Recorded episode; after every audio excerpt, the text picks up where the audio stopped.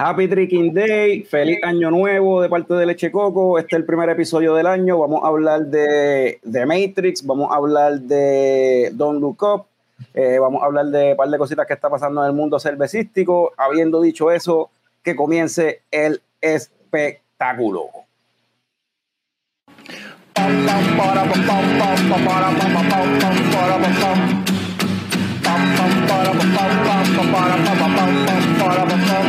Ya llegó, ya llegó el coño show, el coño show.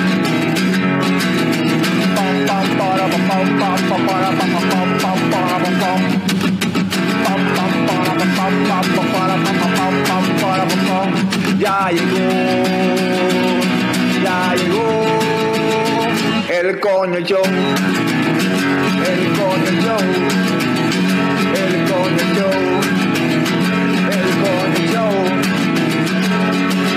¡Wow! Saludos y bienvenidos a todos los coñistas y coño escuchas que decidieron darle play bien duro, duro. a otro episodio Yes. del podcast más tegato del futuro coño, el show. Mi nombre es Carlos Ortiz, custodio de Leche Coco Productions y me acompañan hoy. Empezando por aquí abajo tenemos al wrestling fan que más sabe de películas, Norbert. Yeah. Salud. Ah, Aquí a mi lado, yo no sé si es la derecha o la izquierda, tenemos al símbolo sexual sexy de Leche Coco Productions, Frank the Tank. Saludos, Corillo. Y más hacia esa misma dirección tenemos a la maestra del terror, Jazz. Hola. Y junto a ella, nuestro musical guest, Mikey, que estábamos, Frank y yo estábamos pensando cambiando el nombre Sí, y ponerle. Mike- Mikey Deep Thoughts. Oh, Deep, Deep- Deep Thoughts Mikey.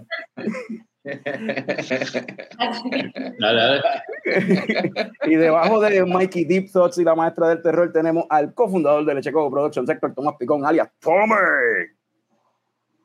Está pasando todo bien. Este, ¿verdad? Como mencioné, vamos a hablar ahorita, ahorita de The Matrix, eh, la película nueva que salió, y quizás nos metamos en un poquito en la franquicia como tal y un par de cositas, porque yo creo que es mejor hablar de, de la primera película que de la nueva. Este, eh, y de la película. Don't Look Up. Y vamos a empezar con la cervecita, que es lo más que nos gusta. Así que, Frank, ¿qué tú te estás tomando? Cuéntame. yo ando por aquí con All Reliable, como siempre. Ah. Sí. Por vez número 18.000 en el episodio número 18.000. Siempre se habla de esta cerveza en el show. es, co- es como, cabrón, es como que tú, no- tú no te esmeras. Yo siempre vengo con. Tuve como cuatro meses con cervecitas nuevas hasta cada episodio. Pues ahora estoy con cerveza gasolinera de nuevo. Vamos con, vamos con Mikey Jazz entonces, vamos con Mikey Jazz. Sí, pues yo estoy, yo estoy bebiendo una Thunderbolt Coffee Porter. Super yummy, me gusta mucho. ¿Y qué tal? Está bien buena, está bien buena. Me gusta. Esa es de, de esta gente de, de Leatherback. Ya, la de- Mira, volvió el eco. Sí. Mira, y estoy con la Crash Play también. Le di mute, le, le quitas el unmute este Norbert cuando vayas a hablar. Otro, otro más, otro más que no se esmera. traer, traer algo nuevo. ¿qué, te, qué te Diablo. estás tomando tú? Seguimos entonces en la desilusión, no lo voy a No me decir. no me que- cerveza gasolinera, vamos, sí. Esa es la que- El año nuevo está difícil para todo el mundo. Ajá, Nos, bebimos el stash en, en la despedida, sí. Se bebieron el stash en la despedida y gastaron todos los chavos en alcohol, en, la, en, la en- en alcohol bueno y, y alcohol, eh, las cosas más exóticas. Ajá, ajá. Norbert, sálvame. Ok, eh, pues yo me esmeré un montón y me estoy bebiendo algo que nunca nos habíamos bebido aquí, que nunca nadie se había bebido aquí. Yo, yo pues, yo Perfecto, cabrón, perfecto. Yo estoy bebiendo una Miller Light, una Miller Light de, de barra de blanquitos para que, para que no jodan.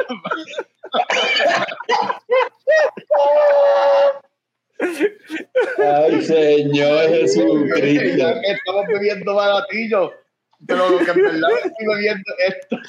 Ah, ok, ok. Esto es de Bad Weather, ah, hablando de repetir cosas. Creo que ya he bebido otras cosas de esta cervecera. Es bien buena, hasta ahora se está volviendo de mis favoritas en Minnesota. Esta cerveza se llama Ominous y es como que una, es una double brown ale con café ah, infused en coffee Ah, creo que la gozadera tiene 7%, no estoy seguro ahora mismo, 7.7 y medio.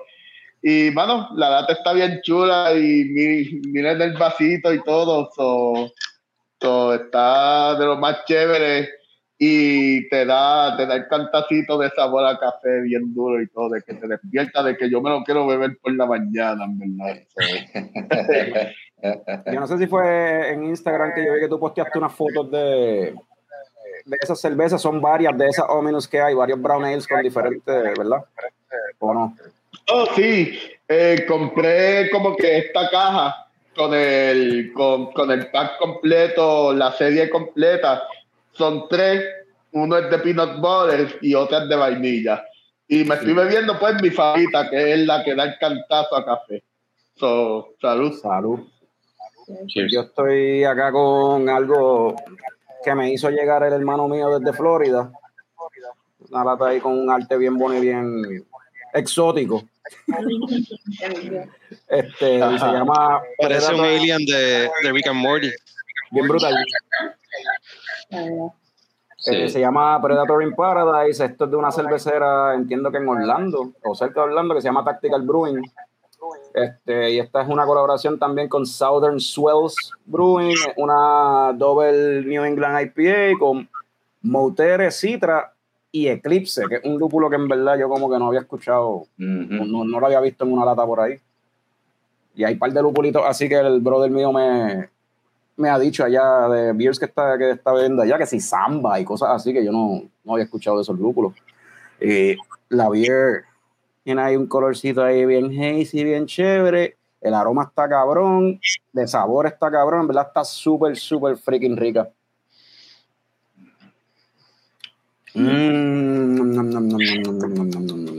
Ñomi, ñomi, ñomi. Eso de la, la brown el que se está tomando este Norbert, así con diferentes, como que diferentes, la misma cerveza o whatever, una serie de cervezas con diferentes sabores, me recuerda a las de Origins Origin of Darkness, que llegaron de Collective Arts, Mm. están por ahí. Sí. A las cuatro cervecitas, cuatro o cinco cervecitas que tiraron. Cuatro Stouts, Barrel Age, este, ustedes han probado, por lo menos Frank y, y Picón, yo sé que han probado alguna. Mikey, ¿tú llegaste a probar alguna de esas? Están en el Beer Box ahora mismo, ¿verdad? Sí. Las, Sí. sí, No, no, los quiero probar, pero no he probado todavía. las tenían, este, de las que ustedes probaron, que Frank y, Primero, de, de las cuatro, la- el arte de, la- de las latas está súper nítido. Todos son como un ojo, ¿verdad? Sí. Guardé las latitas, me, me gusta, las puse en tiestito o algo. Déjame si yo Este, puedo. si ¿Lo puedo tienes ahí? déjame si yo puedo share el screen aquí. Pues, eh, todas eran eh, Bourbon Barrel Age, ¿verdad? Este, pero cada cual tenía su, su, su gimmick. Pa- mi favorita fue la, la de Peanut Butter. Súper rica, Esa fue mano. la que yo probé. En la espumita tú puedes ver los chunks de Peanut Butter. Mira las latas ahí, qué cool. Fueron cuatro. Una, todas son Imperial Stouts, ¿verdad? Entiendo que todas son Imperial Stouts. Sí, eh, 10% de gozadera para arriba. añejadas en Sí. barril. Tengo aquí que dice la primera es una colaboración con Vitamin C Brewing de Massachusetts. Esa añejada en barriles de ron con café, almendra, lactosa y speculus cookies. Esa yo la probé, está bien buena. Los cookies. Este, sí, busqué, busqué qué rayo es, busqué qué rayo es Speculus Cookies y son unas galletas de Bélgica que son de jengibre, como de gingerbread. Sí. So, la cerveza tenía como un poquito, como un hint así medio spicy, qué sé yo, como, como especia, qué sé yo, medio picantito. Este, otra es una colaboración con Lervik Beer de No- Noruega, eh, con Mm, esa de peanut 11.6 butter. 11.6 de gozadera y es un milkshake Imperial Stout que se ha añejado en barriles de bourbon y esa es la de peanut butter y chocolate que estaban mencionando. Súper rica. ¿Sabe cómo es Reese's Peanut? El, el chocolate en esa, el sabor a mí me, me estuvo como, como, como a candy bar, qué sé yo. Sí, sí, porque es como la mezcla entre chocolate y caramelo que te recuerda como que un Reese's Pieces o lo- cualquiera de esos chocolates. Esta otra, mucha gente he escuchado decir que les gustó mucho. A mí me gustó, pero no. Es una colaboración con Equilibrium de New York. 11.8 de gozadera, Imperial Stout Double, double Barrel Age en Bourbon Barrels y en Tony Port Barrels. Y le metieron cherry, vainilla y cacao. También sabe bien rica. Esa estaba buena, pero tenía el sweetness así. Pero ah, sabía como a, a los chocolates estos con cherry adentro. Mm. Tenía como que un hint a eso. Y a mí, yo no soy fanático de esos chocolates, so I didn't like it that much. Pero estaba buena, ¿verdad? Y esta no la he probado, quizás la abra ahorita, que es una colaboración con Garage Project de Nueva Zelanda, 10.8%, añejado en Oak Barrels, finish en Tony Port Barrels con Pinot Noir de New- Nueva Zelanda, South Pacific. Vainilla y Cacao de Nueva Zelanda. ¿Cuán gimmicky tienes que ponerte cuando no tienes que especificar que no es cualquier vainilla ni cualquier cacao que es específicamente? So, este, déjame stop sharing el screen. De, la- de las que yo he probado hasta ahora, en verdad, las tres me han gustado. También hay un porter por ahí, un Imperial Porter que creo que también añejado. Ese no lo he probado todavía. Y está más difícil de conseguir, por lo menos aquí en Puerto Rico, que salió junto con eso. Este, y habiendo dicho eso, pues yo creo que vamos, es el momento de entrar a las coñoticias.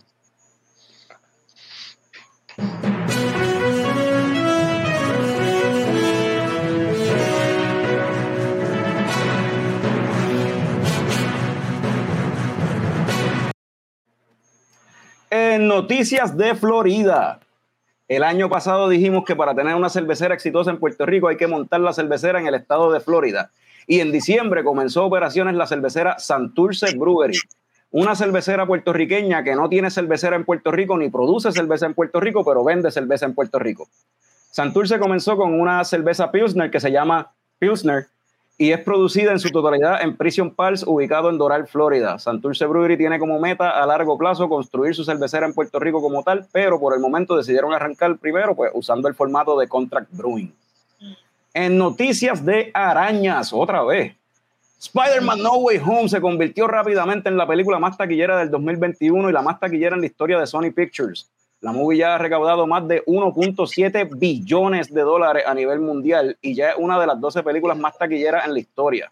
Así que si seguimos la lógica de los que culpan el concierto de Bad Bunny por el despunte de casos positivos de COVID en la isla, pues podemos decir que otro récord de Spider-Man No Way Home es la película que más ha re- regado el COVID a nivel mundial. En noticias de correo. Esto se lleva hablando desde hace varios meses, pero ya es oficial que se encuentra moviéndose a través del Congreso de Estados Unidos una medida legislativa que permitiría que el US Postal Service chipee legalmente alcohol en estados donde ya sea legal para transportistas privados.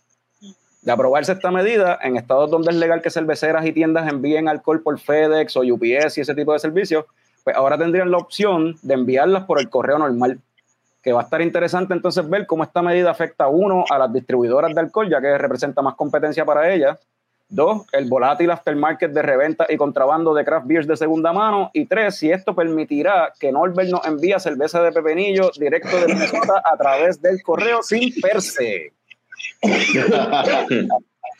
En noticias de, en noticias de Inmortales, la icónica actriz Betty White fallece a sus 99 años en la mañana del 31 de diciembre de 2021. La pirotecnia de las festividades de despedida de año disimularon los quickenings que hubo alrededor del mundo. Para los que no sepan, quickening es el proceso cuando un inmortal muere y su energía es absorbida por otros inmortales como Don Francisco, la Reina Elizabeth, Keith Richards, Rita Moreno, etcétera, etcétera, etcétera. Y esas fueron las coñoticias de esta semana. Algo que les que quieran abundar, quieran tocar más ahí de esos temitas. Coño, no Es llegó a los 100 interesante, años. eh, Dale, No Norbert. llegó a los 100. Ajá. No iba a decir Spider-Man es el culpable del Omicron. Eh, Spider-Man es el culpable porque yo tengo que hacerme una prueba antes de ir a Puerto Rico. Maldita sea. Es posible. Es posible. A mí está interesante. Oye, Alguien por ahí probó la de Santurce Brewing, yo no la he probado todavía, la Pilsner. Sí, la probamos, está bien buena.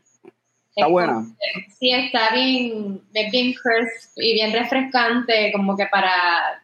La sentí como de estas cervezas que cuando vas a la playa te la puedes llevar Exacto. y esta es super refreshing. Hace tiempo no me veía una cerveza tan crisp así. Exacto. Eso fue lo como que llamó la atención, like el, el la cer- ¿cómo se llama? Efervescencia, whatever. Ajá. Eso mismo, sí. Eso ya, super crisp, super bueno. Sí, Pero no-.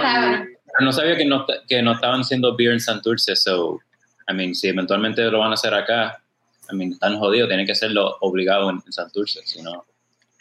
Sí, e- esa es, la, esa es la idea original. Ellos llevan como cuatro o cinco años ya con, con la idea de montar la cervecera y entre lo que la hacha va y viene, se han ido, han trabajado en varias cerveceras en Estados Unidos. Ok. y en lo que pues este, y han buscado inversionistas y demás y pues nunca han logrado como que arrancar y a la última hora pues dijeron vamos a arrancar que pues última opción ya que no conseguimos inversionistas que pues no que, que quieran hacer la visión que ellos tienen pues la última la última opción es vamos a meterle contract brewing para empezar a vender primero y en lo que entonces montamos el local y el, y el equipo la cervecera como tal Sí, y lo seguimos en Instagram y de verdad que se, está- se han estado moviendo bien brutal. Hemos visto como que están vendiéndolas en un montón de sitios. so, Ajá. Sí. start. ¿Dónde ustedes, ¿Dónde ustedes las consiguieron? Pues por lo menos acá en área oeste, yo no sé dónde. Yo he visto que las tienen en área metro nada más. Sí, esa fue mi hermana que um, compró un six pack. Pero el día de el- la semana pasada, ¿qué día estamos? No, Tres. Ajá, la semana pasada fuimos a un sitio que se llamaba 100 por 35. ahí las Ajá. venden, Ah, sí. um, las tenían ahí, pero hay muchos sitios que ya la están moviendo. Sí, La- por lo que yo vi, básicamente en todo, en todo área metro ya Ujú. tienen la cerveza, pero no he visto todavía que llegue, que hayan llegado hasta acá. No sé por qué, si es, bueno, el mercado más grande de craft beer anyway está allá, Ujú. en el área metro, so makes sense que arranquen por allá. Y si son de por allá, pues también. Este, oye, eso de, de lo del correo, yo no sé si eso permita, porque pues va a legalizar, si lo aprueban, va a legalizar que se, pues que el US Post Office pueda chipear cervezas y whatever, pero yo no sé si eso va a estar abierto para individuos como Puerto tal. Rico. Ah, Ah, y para Puerto Rico menos. O sea, de esos otros, pues, acuérdate que aquí las leyes son por eso. Para joder. Aquí las leyes es pues, para joder a los negocios. o obligado aquí no, eso no va. Quizás funciona para la cervecera a las personas. No. Sí, que en- entiendo que eso sí va, que la idea es eso, que las cerveceras, liquor stores, este, destilerías, vinos, o sea, los sitios de vino, este, wineyards puedan entonces distribuirle directamente a, las- a los, a los clientes a través del correo. Pero no sé si eso va a permitir que, por ejemplo, si yo compro algo, yo se lo pueda enviar a un familiar mío, a un- una amistad mía, qué sé yo, que no vive donde yo vivo y, y yo quisiera enviarle ese regalo por correo, no sé. A mí me sorprende que el correo se preste para eso. Estaría, está cabrón. Pues, que se pre- pero ¿por, por qué tú dices? What? ¿Por qué tú dices? No sé, porque es como que. Porque no por FedEx o por, o por, o por una compañía privada, tú sabes. No, esa es la cuestión. Esa, esa es la, esa es El la cuestión. correo que- es como. pero esa es la cuestión, que FedEx y, y UPS lo puede hacer porque el correo no. Ujú. Y, Y entonces, y la- otra y- cosa de que el mercado, el mercado de las craft beer se está subiendo, so, so, el, Pero- como el mercado está subiendo, pues ellos tienen que estar al día y permitir. Sí, porque eso, eso va a generar dinero para el, para el post office, o sea, para, para el correo también. Pero, pero ¿en cuánto te sale enviar una jodienda así por FedEx o lo que sea? ¿Cuánto te sale? Yo no sé. no sé, porque es caro, debe ser caro. So, yo imagino que con el correo debe ser más barato. Eso es lo me que yo digo. Me imagino que el shipping debe ser caro en todos lados, en verdad, porque imagínate una, eh, una caja de, de beers ahí bien cabrones, el shipping de eso tiene que salir súper caro. Y si cobran más por ser bebida alcohólica, sí, chacho, olvídate de eso, mejor no pidan nada, mejor sigue comprándola por ahí.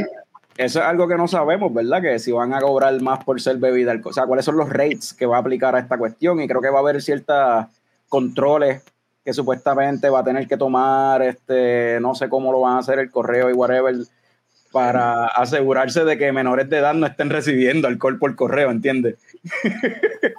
Y yo no sé cómo rayos van a hacer eso, pero eso es parte de lo que dice el bill, parte de lo que, de lo que lee la medida. Y pues, eh, esto es para que el post office pueda hacer chavos y para, para- para poder competir con, pues, con otra, otra opción, darle más opciones a, a, los- a las distribuidoras y a, los, y a las cerveceras y whatever. Ujú. Pero yo me acuerdo, quizás fue como hace 8 o 10 años atrás, había una cervecera que como que enviaron por poco por poquito tiempo a Puerto Rico, pero de- después dejaron de hacerlo porque no había como que ese quality control de tener containers, ¿sabes? Con, con aire acondicionado, ajá, que mantienen las beers a cierta temperatura, con el freshness, y como que decidieron no vender en Puerto Rico versus, you know. Pero, pero, pero por correo. no, no, no, I'm, I'm talking, ¿sabes? Hablando de, o sea, shipping, como De la que... cervecera enviar. Exacto, exacto. Ah, ok, ok. So, so, yo dudo que- que, you know, UPS va a estar, USPS va a estar como que, you know, manteniendo Con- esas con beers en esa containers. temperatura, ¿verdad? Como que- Para nada, nada que ver, ¿no? O sea, obviamente no. exacto. Eso pues también la- hay que ver, hay que ver qué cerveceras Sí, sí, van por ahí como Ace Ventura al principio. Hay que ver qué cerveceras utilizan ese, ese, ese, whatever, la- toman provecho de esa, de esa ley, de esa opción una vez se haga disponible, porque no sé, yo, yo lo veo, para lo más que yo lo veo es como que pues eh, si vuelve otra vez un lockdown o una jodienda así de estas por el COVID, es como que pues, pues carajo, vamos, a- vamos a seguir produciendo cerveza y enviarla por cogeo, que se joda. que la, la gente no puede venir al taproom, pues vamos, vamos en la talia, enviarla por correo. Sí. O algo así, no sé. Me, porque me entonces imagino, está abierto y la gente trabajando, you know. me imagino también la, e- estas compañías como la que Fran y yo estamos usando acá en la diáspora van a aparecer muchísimos más de esas como Tabor y, cuál es la otra que Fran ha usado que, que eso va a estar al palo también sí que van a ver si, si ya hay dos o tres después después que pase esto van a ver y olvídate un montón Y eso es Como- interesante. Eso es interesante, ¿no? Que- que esas- compañías cuando te chipean, este, un, eh, un flat rate o tú escoges el carrier, quién te lo, o sea, como que tú tienes la opción de escoger quién a través de que de quién lo va a enviar o algo así, o, o simplemente ellos se encargan, ellos tienen un contrato con alguien, ¿no sabes? Eh, ellos tienen un contrato con alguien. Ellos tienen un contrato con un carrier local y ellos, yo hago la orden, yo eh, trabaja con una suscripción, que es un shipping de 15 pesos, carito, eh, y, y yo pido la cerveza. Yo voy comprando, añadiendo cerveza, pagándola al momento. Ese carrier me va a enviar a mí las cervezas cuando las tengan todas y se las envíen. Y eso trabaja con un carrier local. Que entonces no como con ningún correo, ni UPS, ni nada de eso.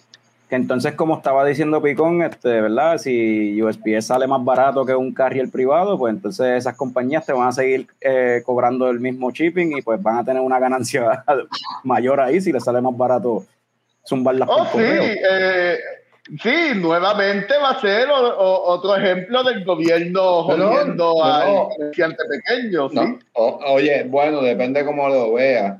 O No, porque- bajan los precios, todo el mundo para competir, eso es lo que va a pasar. También. Sí, y, lo- y, lo- y los carrier privados van a tener que bajar precios para poder competir con, con el correo. Sí, y e- esto, es, esto es asumiendo que el correo va a cobrar menos, que, que, lo, que ahora viene y cobran más. Ahora viene y sale más. Es como que la medida es para nada, porque el correo viene enfrentado te va a cobrar 60 pesos por enviar una lata. Bueno, yo, yo no dudo que eso es lo que cobren más o menos por enviar una lata para allá. ¿Cuánto tú pagas? No tú, tuviste que enviar, tú tuviste que enviar una lata por FedEx Como eso. así. Un poquito más de eso. De 60. Maybe como 80 pesos, Diablo, 83 pesos. diablo. Y si lo quería enviar para el próximo día, pues más todavía, obviamente. Ajá. No, no, está bien, tranquilo. Eh, You el- can el- kick it around in your whatever, in your, en tu hangar bien cabrón. mira, y, y Betty White dijo como que para el carajo esta mierda, olvídate el 2022. Yo acabo el 2021, pero el 2022 ni lo voy a empezar. Fuck this shit. ¿Será, Cerquitito será que, del cumpleaños. será que este año viene peor? ¿Viene más malo todavía? Ah, Pero ¿por qué tú dices eso? Si lo de Juanela dijo para carajo. Eh, yo creo que es sabio, pero eso no significa que va a ser peor. Es sabia. por Coño, pero eso, iba a cumplir 100 años ya, yo creo que her time was due. Como que mucho duro Eh, activa. están, diciendo, están diciendo que se murió, pero de seguro no se murió, fue que la mataron. Ah, diablo, qué bruguizo. Diablo, mano, ¿qué, qué es eso? Pe- cabrón, pero si tú no dijiste en las noticias que es un Highlander, cabrón. Ah, hay, que, hay que ver si fue Queen La tienen que Elizabeth matar para eso, cabrón. La tienen que matar para eso. Eso fue la envidiosa de Queen Elizabeth, Elizabeth, cabrón. sabes. Que- fue la, ajá, la envidiosa de Queen Elizabeth, cabrón. Puede ser. Venga, hay, hay par, hay par de, de Highlanders por ahí. Rita Moreno también, que salió en la peli, o sea, todavía está actuando y todo. O sea, no, tiene 90 años. Este, Keith Richards, que pues lleva como 30 años con 70 años. Macho, cabrón. ¿Verdad? Eso estábamos hablando el otro día, Keith Richards, esos cabrones, Sí. y Mick Jagger, los dos, esos cabrones de Rolling Stones, en un periodo de como 5 años, envejecieron 30 años y se quedaron así. Como en los 80, creo que fue en los 80. Ajá. Ajá. Le- Y en late andando 70s, corriendo así.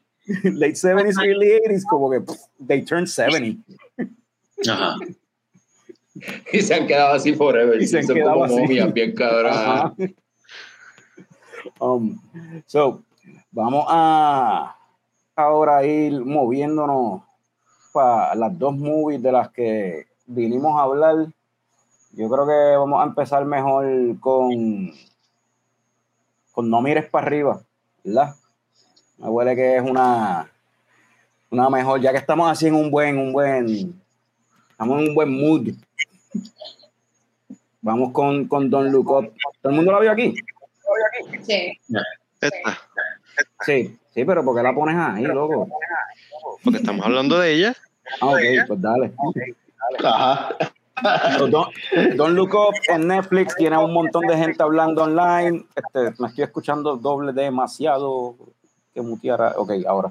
Este, Don't Look Up en Netflix eh, tiene mucha gente hablando online, ¿verdad? Que la han visto por las, no sé, lo familiar que parece la película con la realidad, aparentemente. So, la premisa de esta película, esta película es dirigida por Adam McKay, que ha dirigido este, otras películas. El tipo empezó con comedias y después empezó a dirigir películas más serias y más eh, con, con- de temas más dramáticos y pues hasta se consiguió una nominación para el Oscar, yo creo que en un momento dado y todo. Este, y tiene un elenco ensemble brutal, empezando con la diosa Meryl Streep, y tiene a Leonardo DiCaprio, tiene a Jonah Hill, tiene a Jennifer Lawrence, tiene este a, o sea, a Raimundo y todo el mundo por ahí para abajo. Mira, mira, mira. Este Lo hice bien, Carlos. Ahí era el momento. Sigue poniéndolo cuantas veces te dé la gana. Joder. No, porque la, la idea era, yo no sé por qué está ahí, de hecho, la idea era que estuviese aquí. Ve ahí detrás de nosotros. y no para que no se vean. Este, anyway, so, la premisa de la película es que viene un meteorito, se va a estrellar a estos dos este, eh, a- a- astrónomos, creo es que se dice, eh, científicos, whatever, de, de cosas de espacio. Eh, descubren que este eh, meteorito se va a estrellar contra la Tierra, es un meteorito súper grande que va a ser el fin del mundo, básicamente, un apocalipsis event y van entonces a, pues, a notificarlo, ¿verdad? A, la- a, la- las agencias pertinentes y ahí entonces conocemos estos personajes que son la presidente, que es Meryl Streep, eh, Jonah Hill, que es el chief, este, el- el chief of state, y cómo, no sé, mano, hablen ustedes, y cómo ellos pichean, basically, y diminuyen el, el- esto el- la es- seriedad del asunto. Esto, ya hemos hablado de esto, yo creo que of the Air. Esta película es como si fuera Idiocracy, pero, pero pues en los tiempos de ahora, no es en el futuro.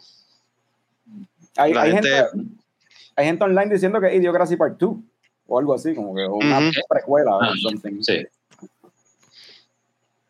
Eh, Bueno, sí, una, eso. Yo creo que um, lo bueno y lo, en parte malo es como que algunas cosas que entiendo que están haciendo un dark comedy, pero es tan cierto y real algunas cosas que muestran en la película. O sea, no es un comet gigante, ¿verdad? Que viene, pero es, es you know, COVID y todas estas variantes. Es, qué sé yo, climate change, todas estas cosas, you know, eh, y es como que literalmente like, los mismos científicos, ¿verdad? Eh, están hablando de, like, mira, hay que cambiar, like, no podemos depender de petróleo, está el garete, you know, y ya sobrepasamos, like, en- yo no me acuerdo el, el parts per carbon en, en la atmósfera hace hace par de años ya, ya, ya, like, there's no way back, hace años, you know, so estamos eventually en un apocalyptic type moment si no cambiamos, pero, you know, como en la película, no hay, hay cero acción, like, no lo cogen en serio, and, ah, sí, como que para el 2050, pues vamos a bajar emisiones, tal por ciento, pero it's, it's bullshit, ¿sabes? Todo es un move político para o conseguir votos o like business wise, pero como siempre como que no se le hace caso a la realidad del asunto y pues todo el mundo está pensado y eventualmente todo se va a joder.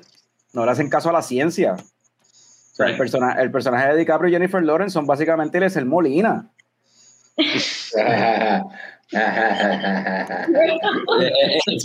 yeah, kind of, Y, a nivel Este- local, ¿verdad? ya. Fran, tú estabas, había empezado a decir algo. ¿Te acuerdas de lo que era para que lo termines o le seguimos con Tommy? No, dale con Tommy porque se me borró lo que iba a decir. Tommy parece que tiene algo que decir. Dale, Tommy. Nada, yo creo que la película estaba cool, pero eh, como que yo no la considero una película. Como. Entonces, un, docu- un hoy, documental. entonces, hoy, no, cabrón, estaba- hablé con esto de- de- contigo los otros días, como que yo, yo pienso que está cool, pero yo no sé si. Entonces. entonces, hoy salió. Y hoy salió Neil deGrasse Tyson ahí diciendo, como que, "Ay, yo creo que por como estoy. tiqui, tiqui, tiqui". ¿Qué, qué? Parece más un documental y, mano, yo creo que sí. Es más una alerta de lo que hace la, la gente en el actual, ¿verdad? Este, y es crear sus propias mierdas de acuerdo en el mundo eh, virtual en el que viven y No. no sé, todo el mundo tiene una ¿por qué? opinión y eso, y eso hace que pues nadie quiera, ¿verdad?, creer la realidad. ¿Qué, tú, qué tú dices, Mikey? No, no, que no, no entendí el, eh, por qué no, no lo considera una, una película. Lo consi- Ah. ay, o, o es que lo considera más como si fuera un documental. No, no, Neil deGrasse Tyson iluminó mi día hoy, pero no, yo le había, yo, yo había comentado con Carlos como que en verdad yo creo que está bien nítida, pero no pensaba que era como, no sé si era una película, le dije eso mismo, no sé si es una película. ¿Pero ¿y ¿No qué te es gusta que te den entonces? un, ¿No te gusta que te den un mensaje? Es lo que pasa. Eh, viste, el mensaje estaba cool, pero no sé, no, sien- no siento como si fuese una película normal, no sé, no, Bueno, no lo sentía así, no lo sentía así. el, like, el theme, you know, y, y cómo se parece a la realidad, yo creo que como que just cinematografía, actuaciones, like, like A lo mejor, a lo mejor es de la manera que está construida. A lo mejor es la manera en en cómo está construida, que utiliza muchas noticias y muchas jodiendas y muchas. Puede Sí. ser, o qué sé yo, whatever. O sea, Yo, me, yo en estos días estaba hablando con Picón y le estaba mencionando, él me mencionó, él me dijo, ¿tú, ¿tú entiendes lo que estoy diciendo? Y yo le dije, no. y yo le dije, y de hecho, en el podcast han habido varias ocasiones en que usted, en que él dice, ustedes saben lo que quiero decir, ustedes entienden lo que yo estoy diciendo, y todos decimos no. Y yo creo que esta es una de esas veces. Eso Norbert. Cuéntame qué te pareció la. Vamos, vamos a darle seguimiento a lo que, a lo que está diciendo Picón. Eh, la, la palabra película, una traducción al español de la palabra movie, que viene de moving picture. Si eso no es un moving picture, entonces que me expliquen lo que es, en verdad. Ah, pero en verdad, de acuerdo a la película, eh, está bien graciosa, pero se parece tanto a la realidad que, que no, eh, en algún momento dije, esto, la sociedad está bien fucked up porque esto, es el meteorito el COVID. El meteorito es una alegoría al COVID. Imagínense, ya estamos por la, la tercera o cuarta variante del COVID-19 y como no se ha erradicado, pues vamos a tener que seguir metiéndonos cuanto guste la parezca para ver si sobrevivimos. Y bueno, y es una realidad bien grande que, que no, si, si dicen que Idiocracy es, es la, la, primera parte, yo, yo les creo, porque todo empezó con tener un presidente como el de Idiocracy y ahora estamos teniendo las consecuencias en esta película que la sociedad no quiere hacer caso y politiza todo. So que no sé, la gente no quiere vacunar porque por razones políticas, eh, la gente en esa película no quería creer en el meteorito por, por razones políticas también, y no tan solo políticas, también a causa del capitalismo. Tenemos como que este personaje bien parecido a Jeff Bezos diciendo que tiene una nave y que esa nave va a funcionar y todo el mundo le estaba creyendo. También tenemos los reporteros, eso que es como cualquier otro programa este, de Daily Show o algo así que realmente es más, es más parecido a Fox News que cualquier otra cosa. Y, mano, el mundo está fucked up y esta película parece un documental bien duro y no sé si reírme o llorar. yo, creo que, es lo que quería decir. Yo creo que lo que dice en, en en cuanto a lo que dice Picón y Norbert es súper cierto, porque es más bien lo que representa cada personaje, este, ¿verdad? Y cómo reaccionan antes, durante y después de la catástrofe. Eh, me estaba riendo porque el otro día estaba leyendo que el personaje de Jonah Hill, él hace como que hijo de Meryl Streep, ¿verdad? pero, se, pero, se, la quiere tirar. Ah, Sí, entonces, él estaba diciendo Donald ha dicho No, no, iba a decir que Donald, Donald Trump ha dicho comentarios de su hija Fiso. No, sí, lo hicieron aquí, pero al revés. Ajá. So, lo que quería decir era como que el personaje de Jonah, él básicamente estaba diciendo como que, ah, pues yo, el personaje mío quiero que sea como que si Fire Festival fuera una persona, ¿quién sería? eso, representa tanta gente en la sociedad ahora. Está el lado político, están los que están al lado de la ciencia, que al fin y al cabo, aunque se van de culo tratando de explicar lo que está pasando, al final de la película todo el mundo está como que, pues, it is what it is, y we tried, y van a ser las mismas consecuencias para todo el mundo. So, la realidad, como dicen Norbert y Picón, como que es tan real a todo lo que está pasando, como que es hasta frustrante que tú no sabes si reírte o, pues, I mean, I guess that's where we're going. Y a, mí la, la, alegoría a mí se me parece, se parece a la cuestión de lo del COVID. mucha gente lo ve close to home, pero para mí, yo creo que se parece mucho, es más directo y más, o sea, se parece más a lo del climate change sobre todo. Y a eso iba, anyway, con la pregunta que voy a hacer ahora, porque pues la película, obviamente está DiCaprio ahí metido. De hecho, todo el elenco y toda la gente que está, trabaja en esta película son activistas de diferentes eh, fundaciones de Save the Planet o de esto, de lo otro, y casi y todos son gente que se sabe que son este, de izquierda y que y son anti-Trump y, y, anti-derecha. Y, este, y en la película, pues, yo, o sea, la pregunta es, con muchas escenas que ponían así como que entrecortado, tratando de enseñarte como que, ah, mira, esto es lo que vamos a perder cuando venga el meteorito de Nature y después y del, mundo, que es basically lo que vamos a perder por, por la, no, no por el COVID, porque por el COVID al revés, Nature va a florecer, va, sea, si nos morimos nosotros, el cáncer de este Nature va a estar bien. Este, Tema recurrente hoy, ¿ah? ¿Ah? Tema recurrente hoy, ¿ah? pero si, pero si este, si, si climate change no se atiende, pues ahí sí, pues nature se va a joder, vamos a perder el planeta completo, vamos, se va a perder todo. Y la pregunta es como que, ¿es it too preachy? ¿Ustedes la encontraron que era preachy? Como que estaba como que predicando mucho o algo así. sobre el...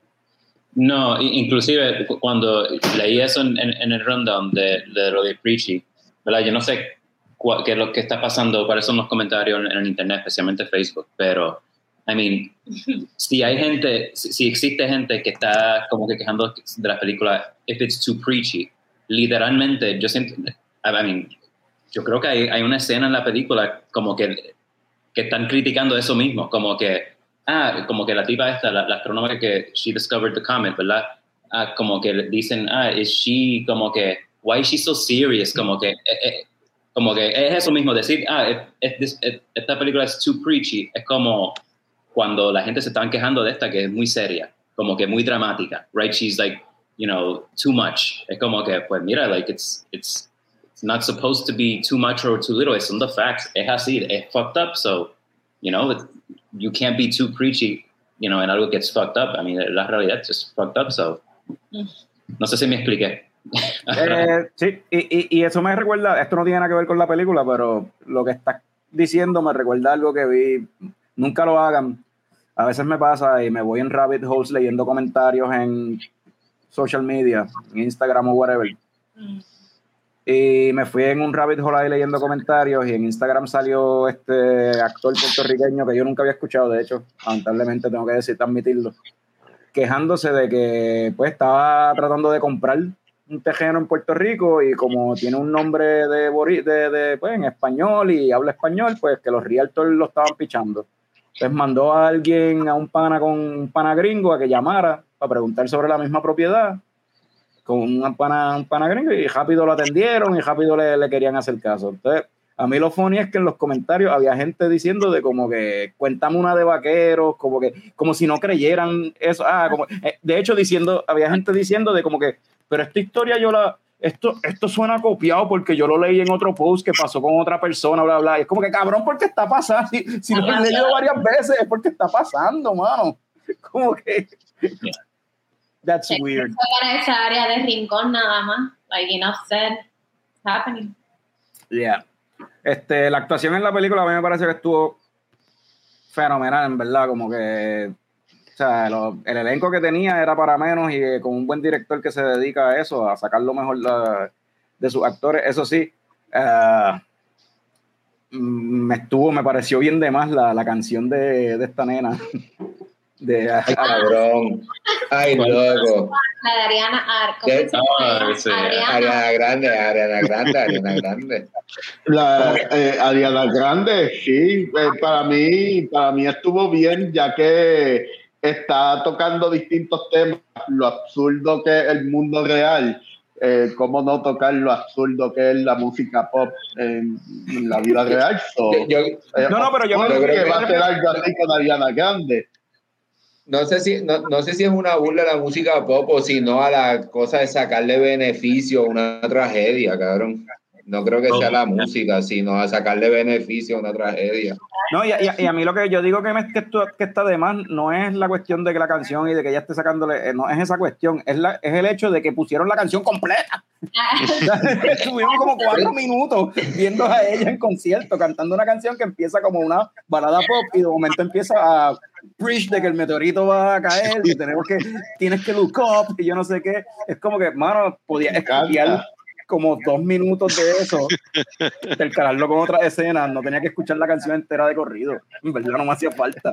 Me encanta, me encanta. Eh, dale en la llaga, sigue dándole en la llaga a la gente que lo está cogiendo personal, en verdad. eso se trata la película, de, de coger la gente que no creía en un meteorito, la gente que no cree en el COVID y, y darle así en la misma llaga. Está bien, pero Está bien, pero si le quitas como el chunk, como dos minutos de canción, que lo que está hablando es de amor y mierda, que no tiene nada que ver con el meteorito, le quitas ese chunk a la película, le sigues dando en la llaga a esa gente, Norbert.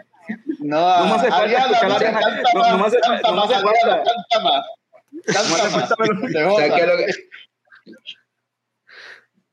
Ajá. No, nada, nada. Vamos, vamos a cambiarle el nombre a, Norbert del wrestling fan que más sabe de película a Ariano Pequeño.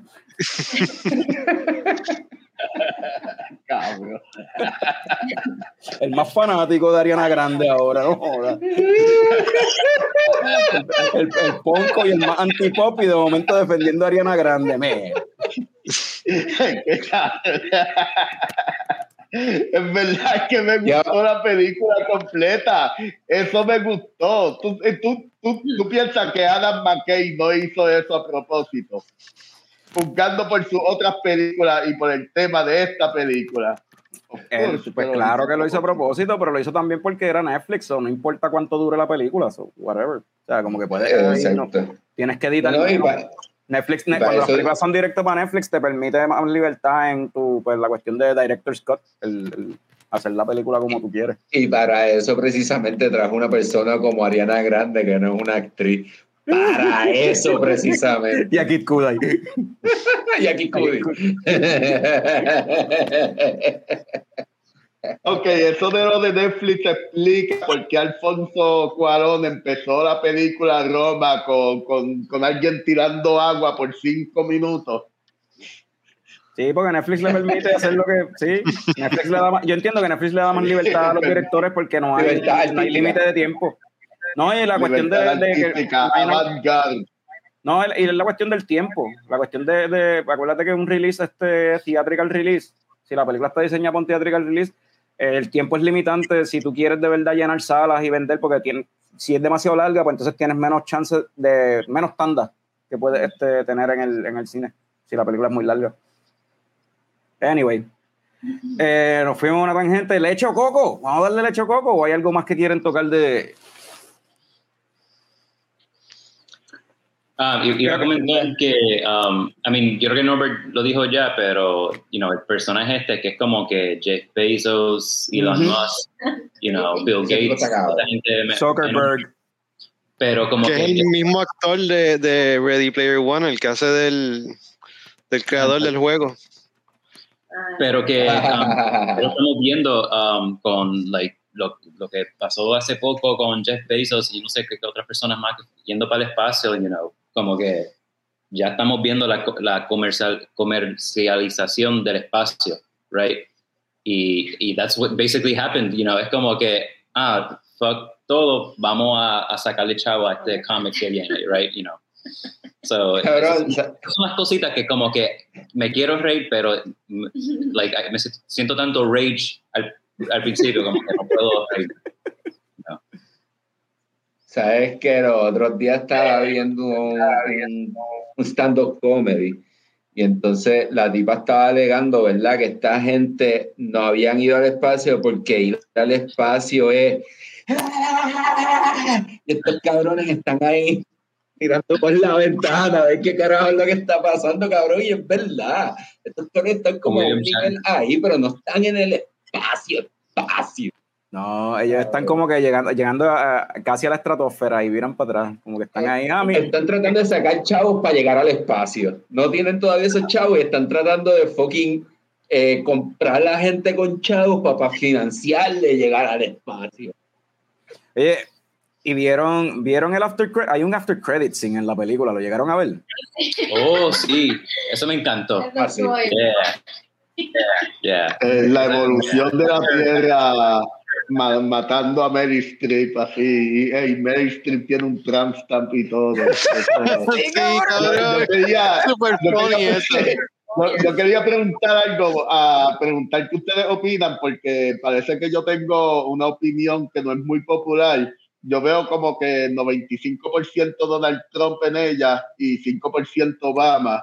Eh, no sé, eh, alguien en el grupo de Movie Geeks que estoy en Facebook me reaccionó como si yo estuviera blasfemando y, mentándole la madre a él y con, como que Obama y con todo y que dije 95% Trump. Eh, pero, pero no sé, ustedes, ustedes ven un poquito de otros presidentes como Obama o yo soy el único No, no. que estoy tratando de buscarle cinco patas al gato. Yo lo veo lo de Obama, o quizás no necesariamente Obama, pero cualquier político, Paris, ah, o, o cualquier político que, que hace exacto. relaciones públicas, como que, you know, Sí. ah, voy a, qué sé yo, tirar, you know, the ball in- at- at- en, en el juego, lo que sea, como que estas cosas que son fake, que tú sabes ellos no quieren hacer, pero lo hacen para Sí. aparentar como gente normal, you know. Yo, yo, vi, yo, yo, yo, vi también un poco de, qué sé yo, de Clinton. ¿De quién? De Clinton, for some reason. Clinton, ya. Yeah. Bueno, hay, hay, un poquito de Hillary, yo diría también. Ahí.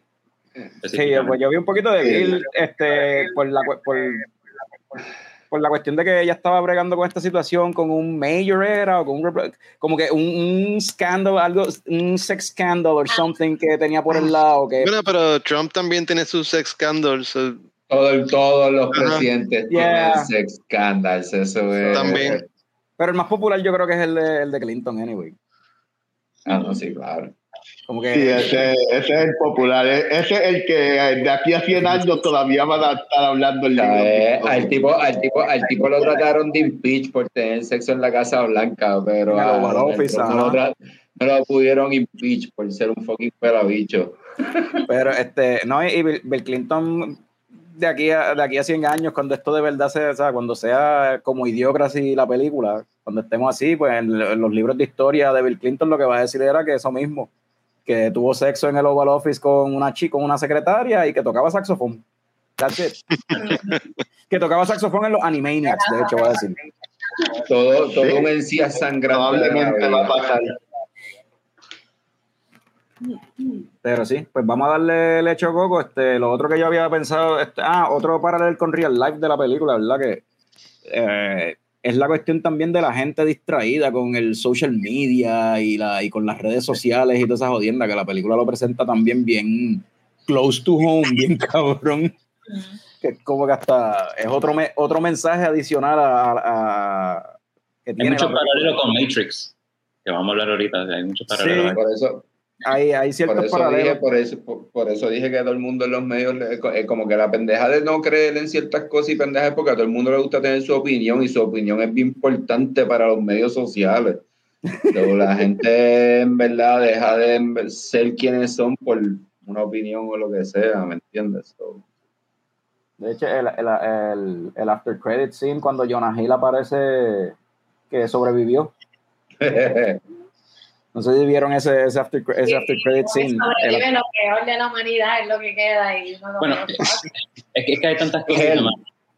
Porque el, el, Elon Musk type guy, si te fijas en toda la película, sus cosas no funcionan muy bien. Right? They're pretty good, pero están bien jodidos. Y tú lo ves muchas veces en la película. Inclusive, ya cuando en el post-credit scene, cuando están llegando, algunas, algunas de las naves, los pods, están como que failing. Y, los, los animales, eso. Pero me gusta también que, bueno, los paralelos, no sé si hay una noticia hace poco que salió, like, yo creo que fue hoy o, o ayer de Elon Musk, que he's recalling como 450 mil de su Tesla cars porque, porque es super dangerous. Pero que también como hay, hay, hay, algo superficial con toda esta gente y no hay necesidad que to, to, toda esta gente llegue como Adam y Eva to repopulate a new world, todo el mundo desnudo, pero lo hicieron, lo hicieron hacer, you know, todo es en una imagen con ellos y le hacer el tiro por la culata, so that was like a cherry on top. Ahí yo me reí. Pero ellos, ellos, ese, ese fue también una de las partes que más me dio risa. So, podemos hablar de eso también, de funniest moments en la película, si alguien tiene, si tienen alguno, porque para mí, a mí me dio mucha risa eso cuando Meryl Streep muere. Y como que, hey. what, is, what is that? Lo que te mató a la pendeja. That would be a bronco. Lo que, eso, el, el, el, algoritmo de, de social media es bien, o sea, había predecido la, la, muerte de ella. Que... Sí, el algoritmo de cómo predecir la muerte. El algoritmo de predecir la muerte de una especie que no se sabe que existe, cabrón, súper absurdo. Pero, pero ven acá, eh, ¿en serio ustedes piensan que eso iba a ser como Adán y Eva, repopular el mundo, si eran un chorro de viejos que tenían Viagra en la nave o que... Pero, otro, bueno, pero, pero, es que eso, eh, eh, básicamente esa es la gente que puede ir con estos cabrones al semiespacio, cabrón, son gente que tienen esa cantidad de dinero, nosotros no podemos. Yeah. So, Jonah Hill sobrevivió y ese es el origen, el, el origin story de la serie Why the Last Man. que el, el, último hombre que queda en el mundo es basically el más mierda. sí, mano. más luz. Yeah. So, vamos a empezar aquí. Vamos a poner a Picón acá, a ponerlo. Me caso este, ¿no? Vamos a ponerlo acá en grande. ¡Pum! Leche o coco.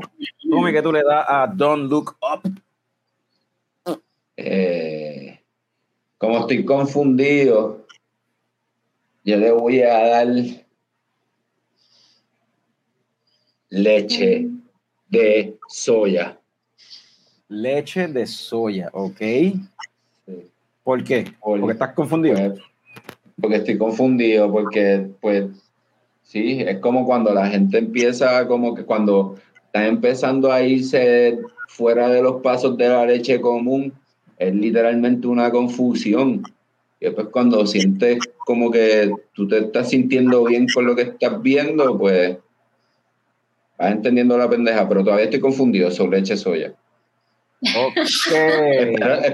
espero, espero, después entenderlo bien. después de, de, escuchar este episodio en la guagua cuando esté guiando, yo sé que lo voy a entender todo mejor. Sí, yo quiero, yo quiero algo así contigo, poder entenderte bien algún día, pero... Frank. Yo le voy a, yo le voy a dar coco, ¿verdad? Este, pues, porque te da en la cabeza. Ay, Dios, otra vez. A tu y el coco con el mal, en serio. Con su mensaje, porque pues es una realidad que estamos viviendo y, la, y es cierto que la gente no está haciendo caso. Eh, hay críticas de que el mensaje pudo haber sido más sutil, que no tienen que tirarlo tan obvio, pero ese es el punto, de que la gente no, no se da cuenta de las cosas o tienen que hacerlo bien, bien aparente. Eh, todo el caso estuvo súper nítido. Este, no, no, mencionamos a, Timothy Chalamet, el de, el de Dune, que hizo del noviecito de Jennifer Lawrence. Ese, personaje estuvo nítido, me gustó. Ya. So, vamos con Jazz, leche o coco. Yo este, nunca he sabido qué significa, bueno, me han dicho que lo que uno quiera. Pero yo, le doy coco porque la, película está buena, pero representa una sociedad escogota. ah, eso está bueno, eso está bueno. Aprende, Frank. Sí, sí, muy bien. Sí, coño. Trajo una cerveza de Edelback y mira, y dijo algo chévere con lo de coco. Mikey. Yo le voy a dar um, un 5,000 kilometer wide coco on its way a la Tierra. Eso es lo que lo veo. Norbert. Quitarme el mood aquí, que, que, tengo problemas técnicos hoy, pero esto es coco, porque para coger para coger todos esos, todos esos cabrones que no se quieren vacunar en la vida real, mira, saltarlos con un coco así, dejarles caer el coco ahí, bien cabrón especialmente que se estén bebiendo esto, viendo NFL un domingo por la tarde y bebiendo esto, mira, así mismo, cogerlo así, viendo NFL, bebiendo Middle Light dejarle caer el coco. Yo le quiero dar coco a esta película. Pues yo, yo voy a decir aquí yo no apruebo el mensaje de Norbert. Si usted no se quiere vacunar, no se vacuna. Whatever, esa es decisión suya. Aquí en Puerto Rico, 80% de la gente está vacunada y como quiera la tasa de positividad está por las nubes, en realidad. El, virus se va a seguir regando, en verdad. La vacuna lo que protege es a que la gente no se joda y no se muera. Y está funcionando.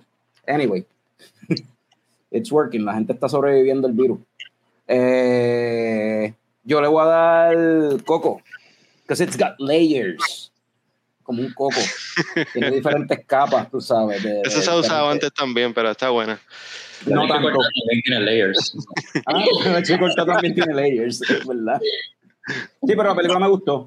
Si, no hubiese, aunque si tuviese layers, si no me hubiese gustado, leche corta es buena, pero es un coco y, y, tiene layers, tú sabes, y me gustó la película en verdad y, y tiene muchos temas, mucho, muchas relaciones entre diferentes actores. Kate Blanchett no se mencionó, mano, el personaje de Kate Blanchett estaba súper nítido y Tyler Perry.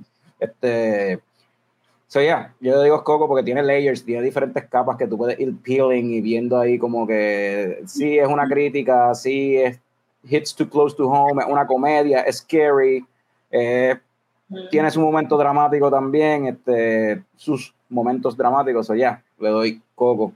Um, ya yo abrí otra beer. Sí. Aquí yo no sé si. Ah, de verdad, que te tomaste entre medio. Una Free Hazy de esas de Portland que traje. La La Hazy IPA de Freem, de Freem. Yeah. So, ya, ya estamos en esta. Me imagino que me, lo que dura Matrix voy a pues, abrir otra porque pues, ¿Y qué es la que estás bebiendo entonces ahora? pues eso, la Free. Primero me estaba bebiendo la, la caja de muertos y ahora esta. Pero no dijiste que Ahora voy a abrir la Ah, tercera. ok, que ahora vas para la tercera. Yo pensé que era que ya estaba en la tercera. No, no, iré para la tercera porque papi, Esa IPA está buena, la de la, la de está buena, está sólida. Ah, it's- O sea, good IPA, hazy IPA.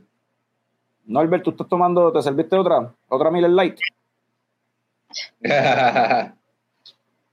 El mío. ya, ya mismo, ya mismo va a llegar el momento de que se van a acabar todas las cervezas buenas y voy a tener que darme la judía Miller Light. Oye. Pero eh, me estoy bebiendo esto. ah, la cervecería se llama Indeed. Eh, Es una Indeed. Es una de las mejores cerveceras que hay en el área. El que venga aquí esto va a ser una eh, una parada obligada porque la cerveza Obligatoria. nítida.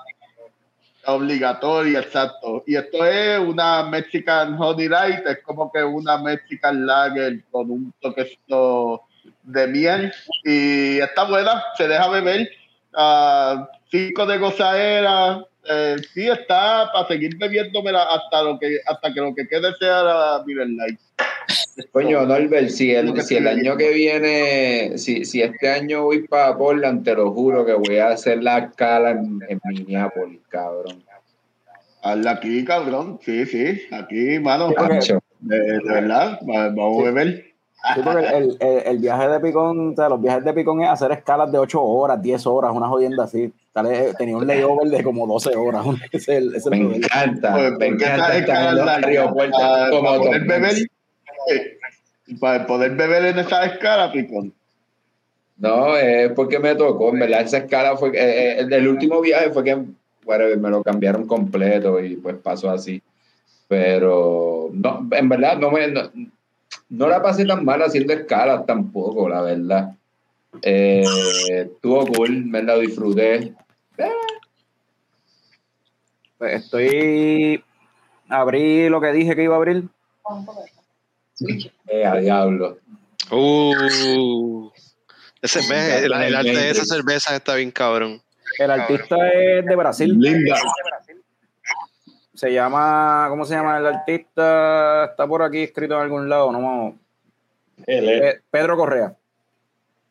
Es de, de Brasil, el tipo. Este, pero sí, el arte está brutal. Eh, y esta es la que me faltaba por probar, que es la de que tenía toda la cuestión de Nueva Zelanda. Esta es la de Lord of the Rings. Este, la de Peter Jackson.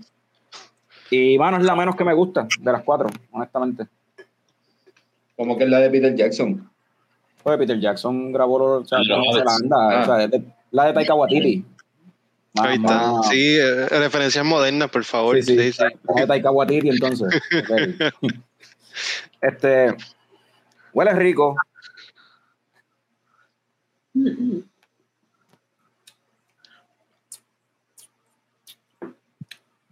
Es que esa- no me debe ser por la cuestión de que tiene vino, que tiene uvas y jodiendas de vino, que no me sabe como una stout. Es más Stout. ácido. Como que el- corta más el, el richness del, del stout. Bueno, a lo mejor ese es el truco. Esa es la Maybe el- ese- ese- puñeta, el- como que ¡ah! maybe es eso.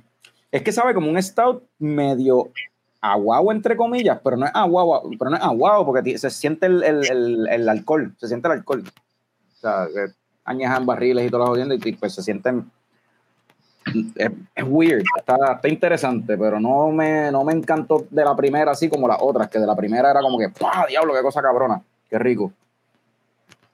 So, no sé, según la vaya bajando, a lo mejor le encuentre más notas y lo seguiré y lo mencionaré según vaya por ahí. Este, Jazz, Mikey, ustedes abrieron una segunda beer. ¡Oh! La crispy. Sí. Yeah. Mikey tiene. La. La Rogue Sasquatch. Ajá. Esa es, esa es una hazy IPA, de-. ¿verdad? Yeah. Dice que no tiene muchas maltas, pero yo lo siento medio maltosita, más como que más caramelly. Mmm, esa beer, eh, Está bien buena esa cerveza. ¿Es de garaje de gasolina? Esta, es buena, el esta me gusta. maybe lleva demasiados meses ahí en la nevera del garaje. Y por eso se siente medio malty, eh, perdió el hoppiness. Sí, porque esa cerveza es super hoppy. Yeah. Sí. Sí, maybe lleva demasiado tiempo en el garaje. Um, Picón se fue, obviamente, porque ahora vamos con un tema nerdístico, geekioso. Espérate, yo quiero hablar de la mía. Yo también traje una cerveza. Ah, yo, mala mía, pensé que te había preguntado ya. No, no, no. Pues yo me fui con otra cerveza que se consigue en gasolineras ahora, pero está bien buena, el Velorio. Y ahí está la camisa que Carlos la tiene puesta también. Hemos hablado de esta cerveza anteriormente en el show, es de Second Self y, y, y My Abuela, es una Imperial Porter de, con notas de chocolate y de café. Con chocolate corté, de hecho. Ajá. Y el 9% de gozadera. Ay, Súper rica esta cerveza, me encanta. Eh, eh, Y qué bueno que sea tan accesible. Ahora que mencionas eso de, de- de- que mencionas My Abuela's Food, este, estuve leyendo My Abuela's Food, ¿verdad? El restaurante de comida puertorriqueña allá en Atlanta, que fue, eh, este, el dueño es puertorriqueño, lo tuvimos en el podcast y fue el de la idea de la cerveza y whatever. Este, eh, cerró el local donde estaban ubicados y ahora van a seguir operando el restaurante de tipo pop-up. So van a estar popping up en diferentes locales y sitios. So tuvieron que dejar ir el local que tenían allí en, en Atlanta. So, bueno, bueno, éxito a Luis y al crew de, de la de- del restaurante en, en esta, nue- esta faceta nueva de virar para atrás a cómo empezaron y seguir en la marcha. Este, dicho sea de paso, tiraron una cerveza nueva que se supone que va a llegar a Puerto Rico. O sea, otra, otra colaboración más de Mayabuelas con, con Second Self que se llama Gigante, que creo que es un sour de acerola, creo, si no me equivoco. Yo voy a. Déjame buscar eso aquí un momentito. Este. Pero creo que era algo así, porque ellos, han- ellos han lanzado. Ellos han lanzado, son como tres cervezas Mayabuelas junto con Second Self, o sea, tres colaboraciones. Porque la otra fue la fría, que tuvieron que haberla visto por ahí en lo- dando las rondas por ahí. Y entonces la de ahora esta B gigante, si no me equivoco, es un smoothie sour de acerola. Ya, déjame ver, ver si me da, voy a tratar de darle share aquí. A ver si lo logro hacer como hice ahorita. Eh, pum, pum, pum. ¿Dónde estamos aquí? Estamos buscando. Eso no es. Eso tampoco. Aquí está. Y. Up. Ve, gigante. Acerola Cherry Smoothie Sour with fresh coconut y coco y vainilla. Diablo. Del sour, ¿no?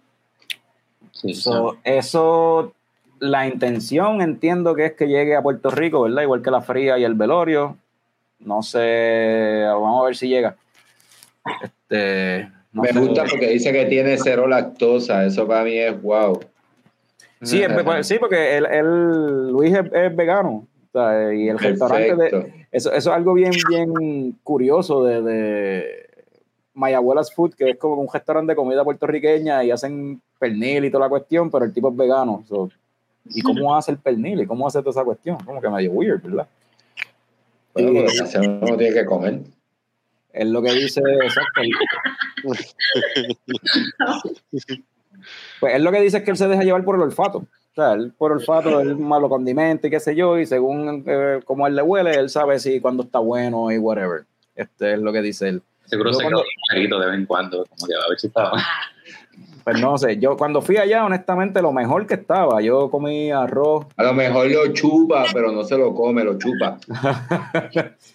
Pues Lo yo, cuando yo, fui, cuando yo fui al restaurante, de hecho, yo comí pernil y arroz. No me acuerdo si era arroz blanco con habichuela o arroz con gandul, no me acuerdo. Pero lo mejor que estaba fue una empanadilla que me comí, o pastelillo, como le quieran decir. Este, Que, pero era de- que era de, era de vegetales, era de habichuelas negras y de no me acuerdo qué rayos más, eran como tres vegetales. Hacho, y eso sabía bien, cabrón. So, pues, ¿Tiene obviamente una. veganas también en el restaurante? Sí, claro. Ah, Sí. ok. Sí, porque él tiene que él va a comer allí. no, no, pero sí, sí, tiene, tiene, tiene- es como 50-50. Mm, El menú es 50-50, 50% vega- vegan, 50% carne. Este, so yeah. y, y pues por de lo que probé, lo hiciera que- much- estaría nítido que hiciera muchas cosas con llame y este, qué sé yo, tú sabes, con, con tubérculo. pues no, no sé cuán fácil de conseguir sean esas cosas en Atlanta, ¿verdad? Por eso dije estaría cool. Pero por lo, pero pues, pero pero consigue yuca, porque hace alcapurrias y hace frit, o sea, hace fritura. Preparan frituras allí, ¿sabes? So, y pasteles y toda esa cuestión. So. Anyway, Se consigue. Ah, yo, yo una vez fui a un, a un restaurante boricua en Anchorage, Alaska. Yo no sé cómo esa gente allá arriba conseguía las cosas, mano, pero qué rica sabía. Sí, pero, pero, pero, ok, Esa tú comida que entonces, criolla. ok, pero entonces te pregunto, tú que tuviste esa oportunidad, de verdad, de verdad, la yuca o la batata o, el, o lo que sea, el ñame, ¿te sabía igual que como te sabe aquí?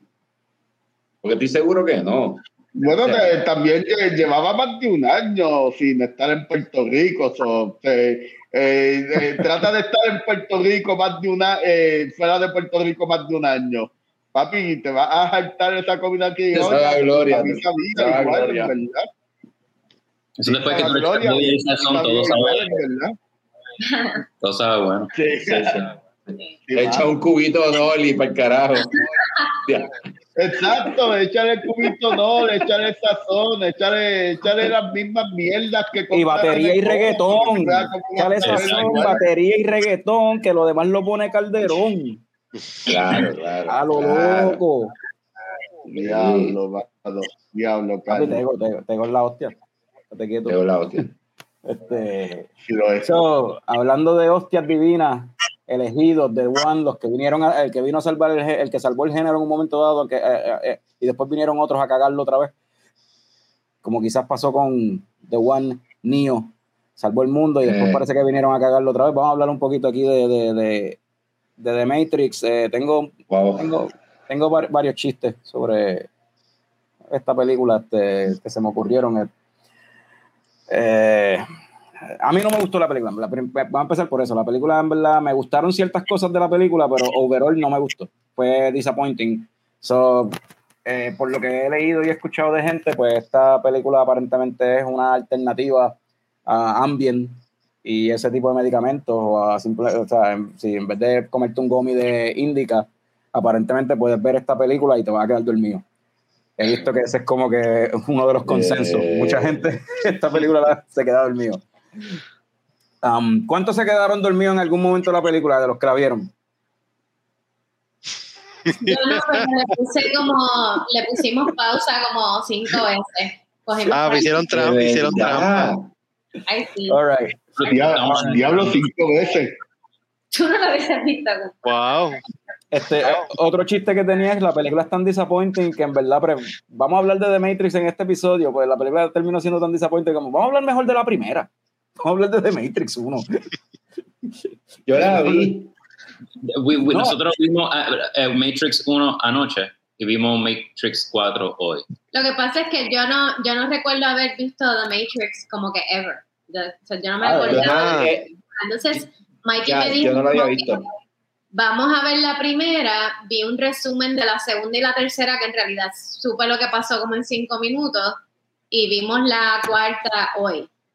Y en realidad, no sé, la primera fue como con overload de los 90s, entre música electrónica y efectos super weird, Yeah. pero me gustó más que la, que la última, really. Pero eso me interesa mucho saber de alguien que, que no había visto Matrix nunca, si tenía el mismo impacto que tuvo para esa época, porque para esa época Matrix era como que la jodienda. Todo el tema este que trajo de, de que la humanidad está, tú sabes, enslaved por el sistema y, y toda la cuestión, pues ya eso es algo que ya estamos viviendo. No sé si ahora tú viéndola tuvo el mismo impacto que para esa época. Eh, eso estábamos hablando porque esa película salió hace cuánto, 20, 21 años atrás. En 99. 23. Ajá, so, la primera entonces Mikey me habla, antes de verla como que bien excited, de- super hype de lo que era la película y lo que, pues, como él la percibió a esa edad y yo no, pues, no recuerdo haber visto esa película, entonces la vi ahora y en realidad fue como que ver another 90s movie, you know, y no fue que no me gustó, pero como que no, no sentí como que it was like the shit tampoco. Como que Otra cosa. But- but here's the- but- Muchas, muchas películas después de esas se copiaron y todas las cosas que hicieron en esa película se volvieron tropes, pero, o sea, this was the original, tú sabes. Exacto. Here- Here's the thing, though. No sentiste que fuese the shit, but it is. No, y entonces ya No, no. encontrar, ver, verla como que back to back con la que salió ahora, fue como que wow, like, la primera fue like way better de que esta que vi ahora, especialmente ese final que me pareció tan charro. Como que Yeah. anyways. ah. Yeah. Pero, eh, este. Podemos seguir hablando de la primera, I don't mind. La primera para mí. Y, y mira, y mira, y algo que aquí en el episodio se había mencionado hace un tiempo atrás, es la- el hecho de que Picón nunca había visto The Matrix y acaba de mencionar que vio la primera. Ah, la y viste empecé, también. y empe- y empecé a ver y empecé a ver la segunda antes de estar con ustedes estaba viendo la segunda Eh, Ah, pero pues, habla de la primera. ¿Qué, ¿Qué te qué pareció a ti? no, eh, mano, yo tengo que decir que estoy casi de acuerdo con Jazz. Lo que pasa es que entonces, me- oye, y, y, súper cool que haya pasado para este episodio, ¿verdad? Pues entonces eh, me sentí como que diablo, estamos viviendo esa mierda ahora mismo. Y el ejemplo Luke, ¿verdad? Eh, todo el mundo está conectado a cierta pendejada y no pueden salir de ese loop, ¿me entiendes? Y, a mí sí me gustó, entiendo, eh, entiendo también el viaje de la música, porque de repente me sentí que estaba en un viaje por Oakenfold, Chemical Brothers, bien noventoso, tú sabes, una jodienda bien. eh, y eh, no entiendo. Te, te- te eh, te fa- te faltó este Prodigy. Ajá, sí, que hay una parte de Prodigy, ¿verdad? Hay una parte que- sí. Yo no, maybe, maybe hay una canción de Prodigy en el soundtrack de Matrix, no sé. Sí, sí, yo creo que sí, yo creo que sí, yo creo que hay una canción bien popular así, de esa, este... Y, mano, me gustó, me gustó también que es como que, ok, de aquí en verdad, básicamente, eh, es John Wick también, ¿verdad? Eh, o sea, viéndola ahora, ¿verdad? 40 años después de que salió originalmente y, viendo John Wick, pues eh, entiendo el viaje eh, de John Wick. Me, no sé, Keanu. Oye, no entendí. Pregu- o- o- le, le voy a, le voy a.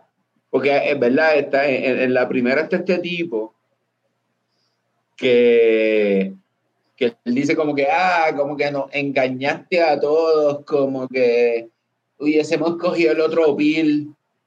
Y es como que. Ah, el personaje mano, de Joe Pantoliano, el personaje de Joe Pantoliano. Ajá, ajá, ajá, ajá, ajá. Que los lo, lo, traiciona, hace el negocio con Smith, Sí. De traicionarlos y la pendeja. Y, me parece bien, bien, bien, bien interesante, pues como que con... Siento que hay programación de ambas partes, obviamente. O sea, los cabrones están conectados a una mierda, cabrón. A ti te están programando, ¿no? Es como que... Viste, pero el, el viaje de Joe Pantoliano también es el viaje, porque acuérdate que todo esto es la, es la pendeja de que tú eres esclavo a las reglas de la sociedad, ¿verdad? Eh, el, el- el mensaje de Matrix, de la original, eh, eh, dentro de todo, o sea, el primordial es basically anarchy, y el hecho de que el sistema, el gobierno, la- todas las pendejas este, culturales están básicamente oprimiéndote y, y haciéndote que tú estés viviendo una vida basically ya que aunque eres libre, una ilusión de libertad, en realidad eres, eres esclavo Pero, del dinero, de, la, creo- de, de la, de los juicios, los prejuicios. Entiendo todo eso, pero, pero creo... Entonces, Joe Pantoliano, es el Pantoliano es el personaje que, por ejemplo, es el penepo que dice que se joda, yo sigo votando por los mismos, prefiero vivir en esta vida así, whatever, y no, no quiero ver la realidad. No, pues, ¿Entiendes? no lo veo- así. No lo vi de esa manera porque lo que pasa es que, cabrón, de cualquier manera sigue estando subyugado a algo, ¿me entiendes? En Y- este caso, él, él- él- él- en este caso, su preocupación es que, cabrón, de la misma manera que estaba viviendo en el otro lado, este cabrón me engañó y estoy un haciendo todo lo que él, todo lo que él me dice, todo lo que él me dice sin explicación y sin Y tiene, y tiene, y es un punto bien interesante el de Joe Pantoliano, que tú no puedes en verdad decir que él es malo de verdad, porque él tiene un punto. El mundo está jodido, cabrón. no, no, no, No, no, y- eh, y- lo, lo de querer volver a la realidad, a la- a la- al Matrix está bien. Él, todo lo que hizo para tratar de regresar, lo que está mal. El, el tipo era malo, no hay break. ah, no, Bueno, está bien, pues, pero, pero, Gente pero murió si por tú- culpa de él. Pero Pero el él va- Él asesinó bien, gente. pero, pero, pero, Pues pero murió la- por la- culpa de él. Cabrón, él salió No, de, los sopranos. ¿Qué tú esperabas de un cabrón de los sopranos? Que, by the way, si, si, fuera, si, si ese personaje hubiese salido en, en la nueva, hubiesen puesto a Bill Burr en vez de... Ah, pero ese me gusta, me gusta. el, traidor. Sí, exacto, la primera. Es el que sale en, en Goonies también, ¿no? ¿Verdad? Ya. ¿Salen good? Sí, Él sale en sí. El que le mete la mano chunk en el... Oh, right, no, sí, sí, sí. Sí, a mí me gustó mucho el concepto de la película, pero hubo cosas como que no entendí ah, el principio cuando le dicen a él, ok, como que follow the white rabbit. Mm. So, Yeah. ese corillo de gente que Mikey me explica que son Desapareció, ¿verdad? vampires or whatever they are, como que me hubiese gustado saber un poquito más de eso. Sentí también que at some point it turned a little bit into a love story, más en la última que en esta.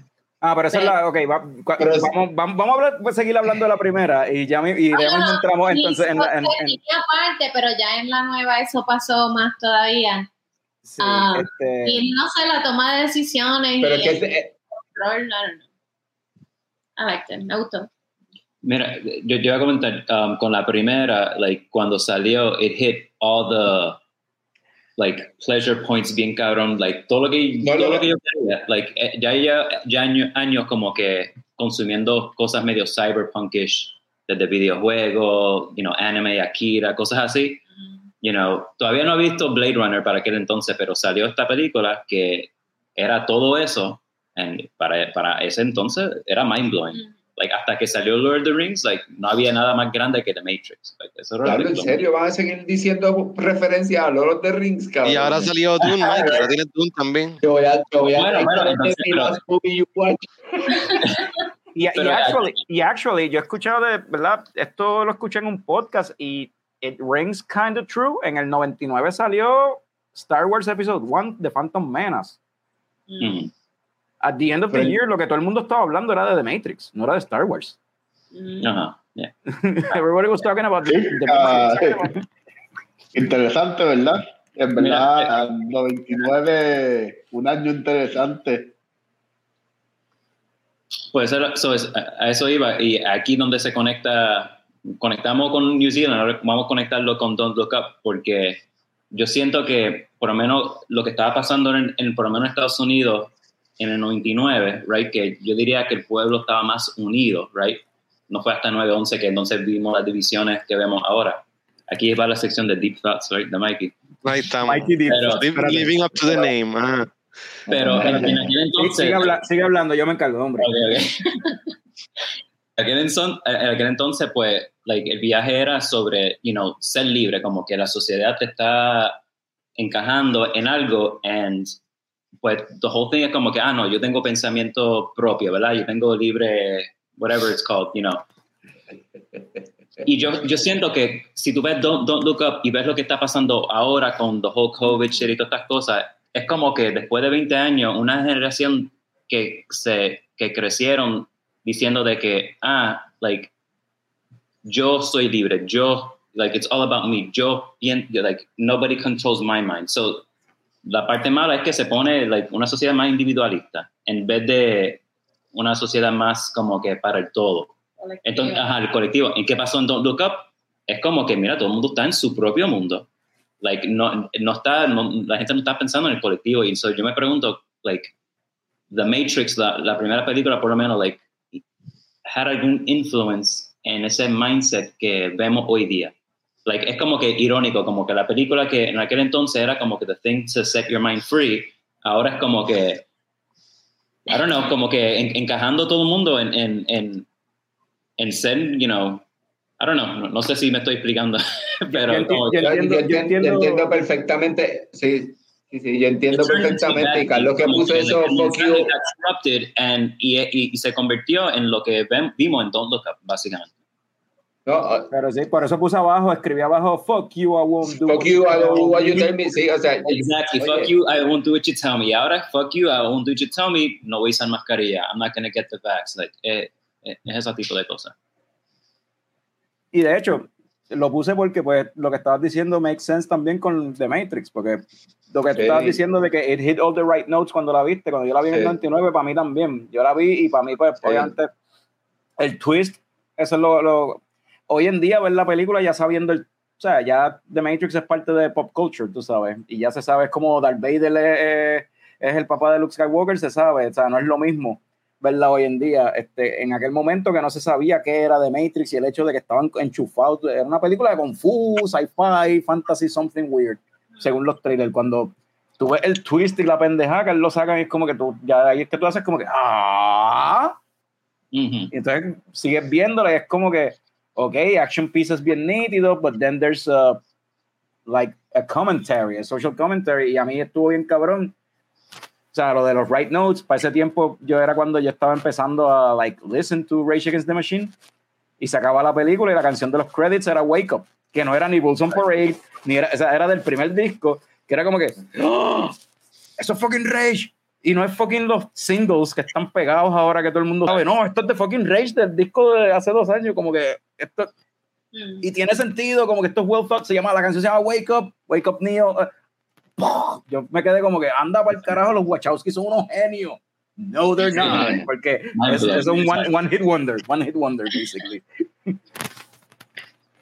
Wachowski, después de eso, uh, Matrix 2 no fue muy buena. Aunque a mí me gusta, a mí me gusta Matrix 2, actually. Este, pero... Bueno, loco, yo creo que, ¿verdad? Un momentito rápido, un sidebar rápido de Matrix 2. Yo creo que empezó, el principio estuvo cabrón, ella como que así corriendo de la motora, brincando la pendeja, y de repente se convirtió en una fucking orgía medieval. Ah, ah, en la cueva, en la cueva. el rey, el rey, cabrón, todo el mundo estaba en, en ácido, cabrón. Sí, en X. Una cabrona con Ricky Martin cantando música electrónica, cabrón. Yo no, yo no entendí la pendeja, como y de repente Morpheus estaba en una campaña política, cabrón. Antes de eso, Morpheus es pechugado, es pechugado. Política, ajá, en una campaña política. Y yo, ¿qué es esto, cabrón? ¿De dónde salió esto? Esto no puede ser. En, en, en, en la nueva, eh, cuando sale la de um, la tipa esta, ¿cómo se llama? Naomi. Niobe, ajá. Niobe. Ah, ¿Y, ¿Y ella de Pink Smith también? Sí, era Esa es Jada Pinkett Smith. Por eso, pero Jada Pinkett. Así se ve ella ahora. O sea, no, eso no fue maquillaje. no. Mira, pero um, en, en una de ah, do you remember, do you remember this place? Y pues sale la estatua de Morpheus, pero yo, yo, yo en mi mente, yo, ah, I remember, eso fue la escena del rave de, de la segunda película. Yo pensé, y, te, y después te enseñaron el flashback, ¿verdad? Te enseñaron el, el flashback en la película. El del rave. ahora quiero ver, ahora quiero ver eso.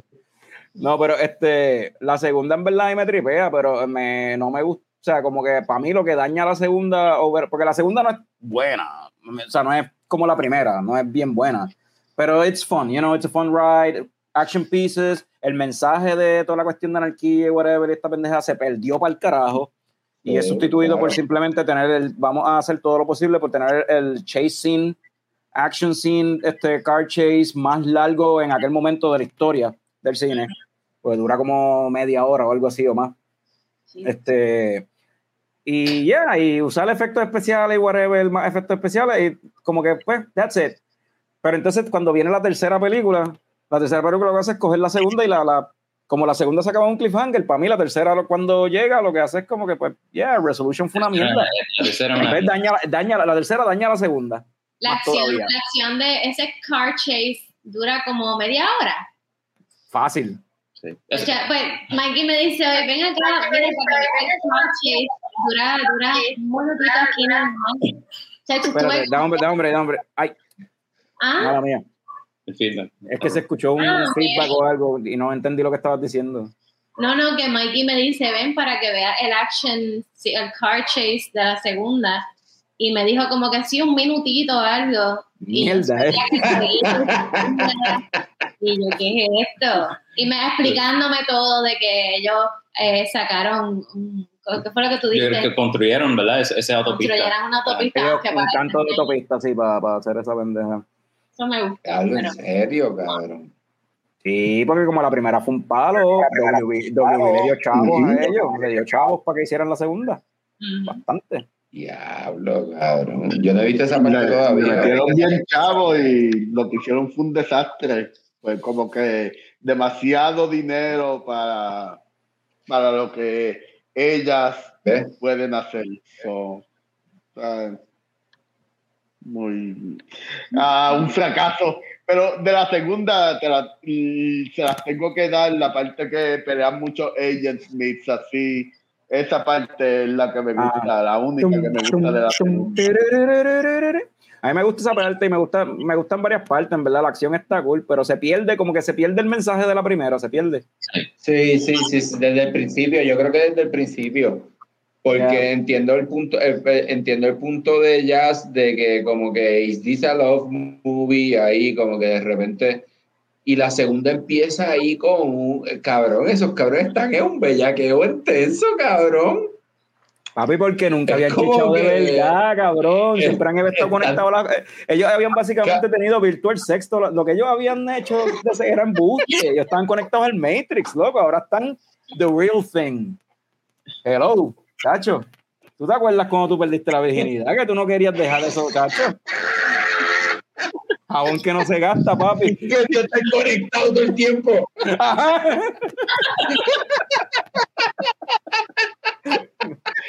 Pe- Pero ven acá, Carlos. Ellos pueden sentir cosas y de hecho sangrar y hasta morirse en las peleas y no pueden sentir otros placeres, hermano. Es como que explícame eso. Pero de seguro no es lo mismo. No, no hay nada como The Real No, no, thing, no. Y es, y es, y es The One. Es The One también, no es cualquiera. Es Neo. Bueno, bueno, sí, todo hace sentido, pero en, la primera película hay un, hay un chamaco que dice, well, how does the know, like, el, cómo el Matrix sabe cómo tal cosa realmente se siente? ¿Qué tal si lo tienen mal? Right? It's like, so, sabrá Ah, Dios. que- que- que- que Por, eso- por eso Everything Tastes Like Chicken, exacto. ajá, sí. Ajá, exacto. Pues Ahí está el chiste de Everything Tastes Like Chicken, yeah. So, después de yo no sé, como 15 años, más de 15 años de que salió la tercera y básicamente jodió, eh, jodió la segunda por completo, lo poquito redimible que tenía la segunda, casi mata la primera. Los Wachowski siguieron haciendo películas, ninguna, anyway, se compara con The Matrix 1. En verdad, los Wachowski siguieron haciendo crap after crap after crap. No sé cómo conseguían funding. Este, Dice, Wa- dice Wachau- dice Wachowski y solamente me acuerdo de fucking Mike. Wachowski. Ese cabrón. Ese cabrón. ese cabrón. Monster Inc. Este, pero la cuestión es que entonces, yo no sé cuánto tiempo después, ahora viene y tiran Matrix Resurrections. Y, mano, una de las mejores cosas que tiene esta película, ¿verdad? Para no quemarla por completo, son los trailers. Los trailers estuvieron cabrones. Los trailers estuvieron bien cabrones. ¿Verdad? Posiblemente lo mejor, Sí, lo mejor de la película fueron los De, de trailers. la forma, de la forma que editaron ese trailer con la canción White Rabbit, Sí, mano, sí, a quien sea que a quien sea que hizo el trailer, que en verdad no son los directores de las películas, esa No. compañía, eso es una, una compañía aparte que hacen los trailers. So, gana- ni siquiera, gana- ni siquiera ser responsable de lo único bueno que tiene la película. Yeah. Ni, Y el- ni, ni Dune con lo de Pink Floyd, like, nah, esta, esta De la, de la nueva yo no entendí si ellos a, a propósito hicieron las escenas slow motion de la manera que se... I, don't know if they meant it for it to look that way. Como que se vio tan porquería esa escena en Eh, slow El, motion. el slow motion que chopeado bien noventoso. No sé si fue como que a propósito a referencia a, a la primera. Pero que eso no en la primera. es- Bueno, I mean, para Eh, yo, yo entiendo, yo entiendo que a propósito. yo lo que que. Ajá. Yo- yo la cámara lenta estilo películas de John Woo como Sí, yo, yo entiendo que a propósito. y todo Sí, pero yo entiendo que a propósito. Porque es como que la- esta película, algo que tiene la película nueva es como que que es meta to a fault, en verdad. Y este, y súper eh, self-conscious, bien cabrón. Y este, y yo entiendo que es a propósito porque es como que diciendo, ok, hacen un chiste toda la pendejada sobre, sobre qué fue lo que hizo The Matrix, The Matrix, la película como tal, qué fue lo que la hizo buena, whatever. Y te dice lo, que- lo que dicen en esa escena, en la película, es lo que mucha gente, diferentes personas, tú le preguntas y te van a decir diferentes cosas. Hay gente que lo ve por la acción. Bullet Time, obviamente, fue algo revolucionario en la industria, en special effects. So, es como que un play on lo del Bullet Time y la pendeja. O sea, esta película es como que una película bien personal de Lana Wachowski, bien de ella, and she's the only one who can understand it probablemente, porque es como que demasiado personal, o sea, la, la cuestión, Lo que, la que tú dices, porque yo no vi, yo, yo no sentí nada tan deep o profundo como que como que ella es la única persona que lo puede entender. I mean, El estilo, tú dices. ah, tú dices los style. style choices, tú dices.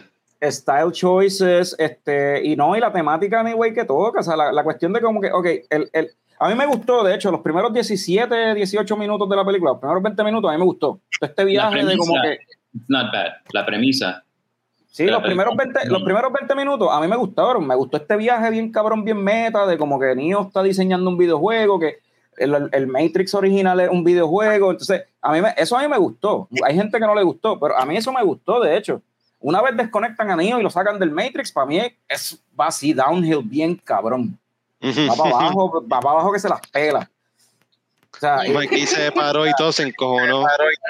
Hermano, a mí, a mí no me gustó absolutamente nada. Ni lo del videojuego, ni, ni el meta ese. ¿Tú sabes por qué me ofende como que Warner Bros. siga haciendo lo mismo? Hizo lo mismo de Space Jam y ahora hizo lo mismo con Matrix de mencionarse a ellos mismos. Y para colmo, la misma mierda que era Space Jam, un videojuego. O sea, es como que si tuviesen la misma trama y todo, maldita sea Warner Bros. con estas mierdas de secuelas que está haciendo. Mano, fucking mierda, mano. Es como si Rage Against the Machine firmara con una disquera y los conciertos de ellos estuvieran a más de 100 pesos. Oh, güey. sí. Hermano, eh, en verdad es como que es como que súper mierda y mientras que nosotros sigamos viendo estas porquerías de películas, ellos van a seguir haciéndolas en verdad. ¿Y por qué fuiste al cine a verla? ¿Por qué fuiste al cine a verla? No, no, no. Pues una asignación. Pero que la vimos para HBO Max. Hay que cancelar HBO Max, tú sabes. Diablo, cabrón, la, película, la película es mala, pero tampoco le des tanto crédito. Cancelarla, o sea, en serio. O sea, HBO Max hay un montón de contenido bueno, no le des tanto crédito a la película tampoco. HBO Max tiene mucho contenido bueno, sí. Mucha película gráfica, mucha cosa buena. Pero, ah, Pero, pero- sí, en verdad, en verdad no me gusta. No, no me gustó nada, absolutamente nada de la película. Desde, desde los primeros 10 minutos ya yo estaba diciendo qué mierda es esta, mano. de verdad. Los flashbacks, cabrón. cosa, que Eso sí, eso sí una mierda.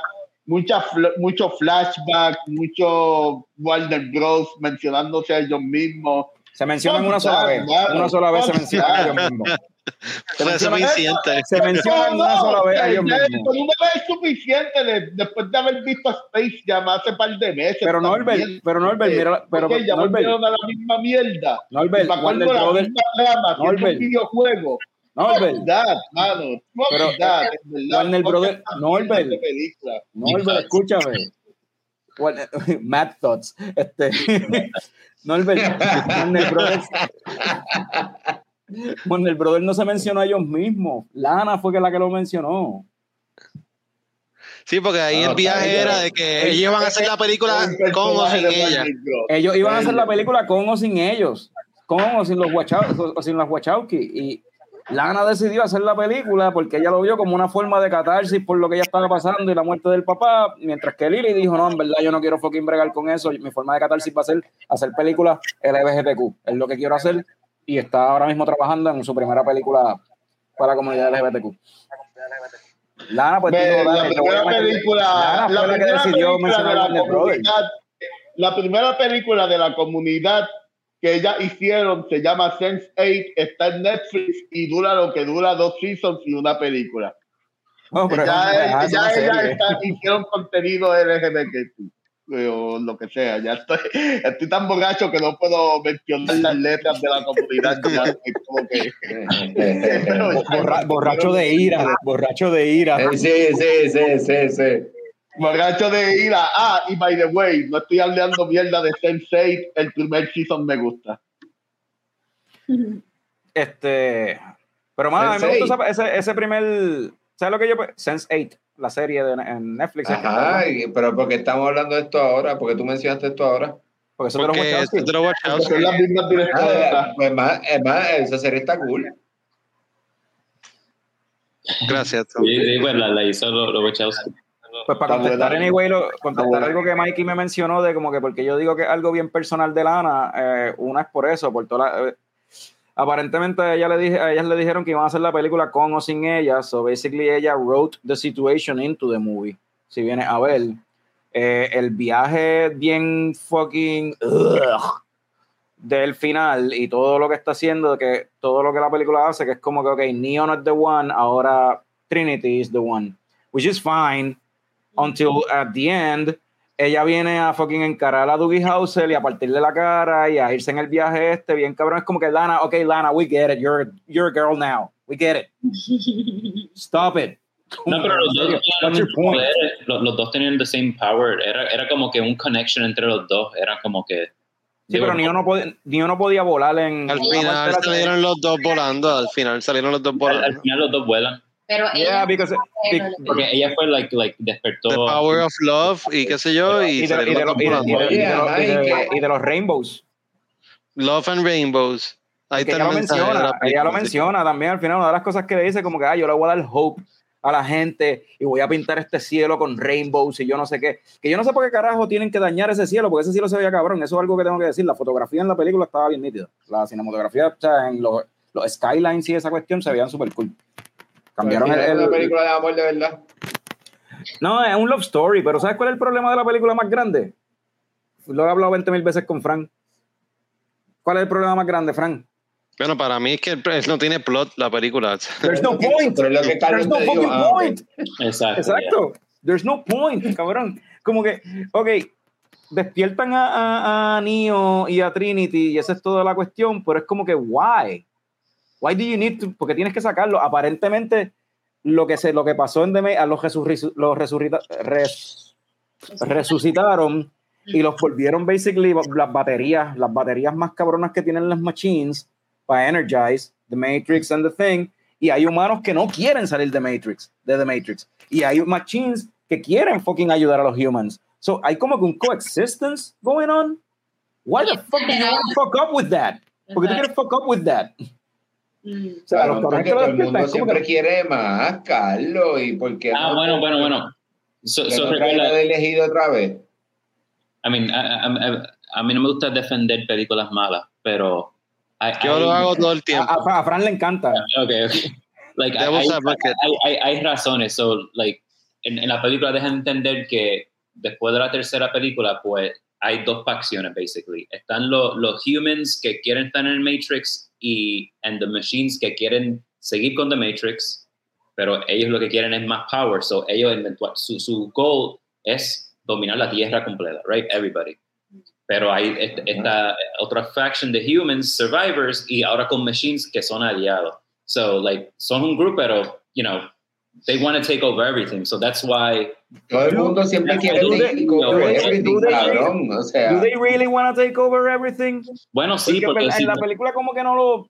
sí, no, es que, de nuevo, yo odio defender películas malas, pero la, La lo película, explican no, en la la película. película no lo explica bien, mano. no lo explican bien, pero lo explican. Um, so lo que pasa es que cuando they reset the, uh, the Matrix después de la tercera, everything was nice, pero ¿qué pasa? They reconstructed la, el cuerpo de, de Neo and the Trinity using this whatever technology um, porque they want to get in- inside- impresora 3D.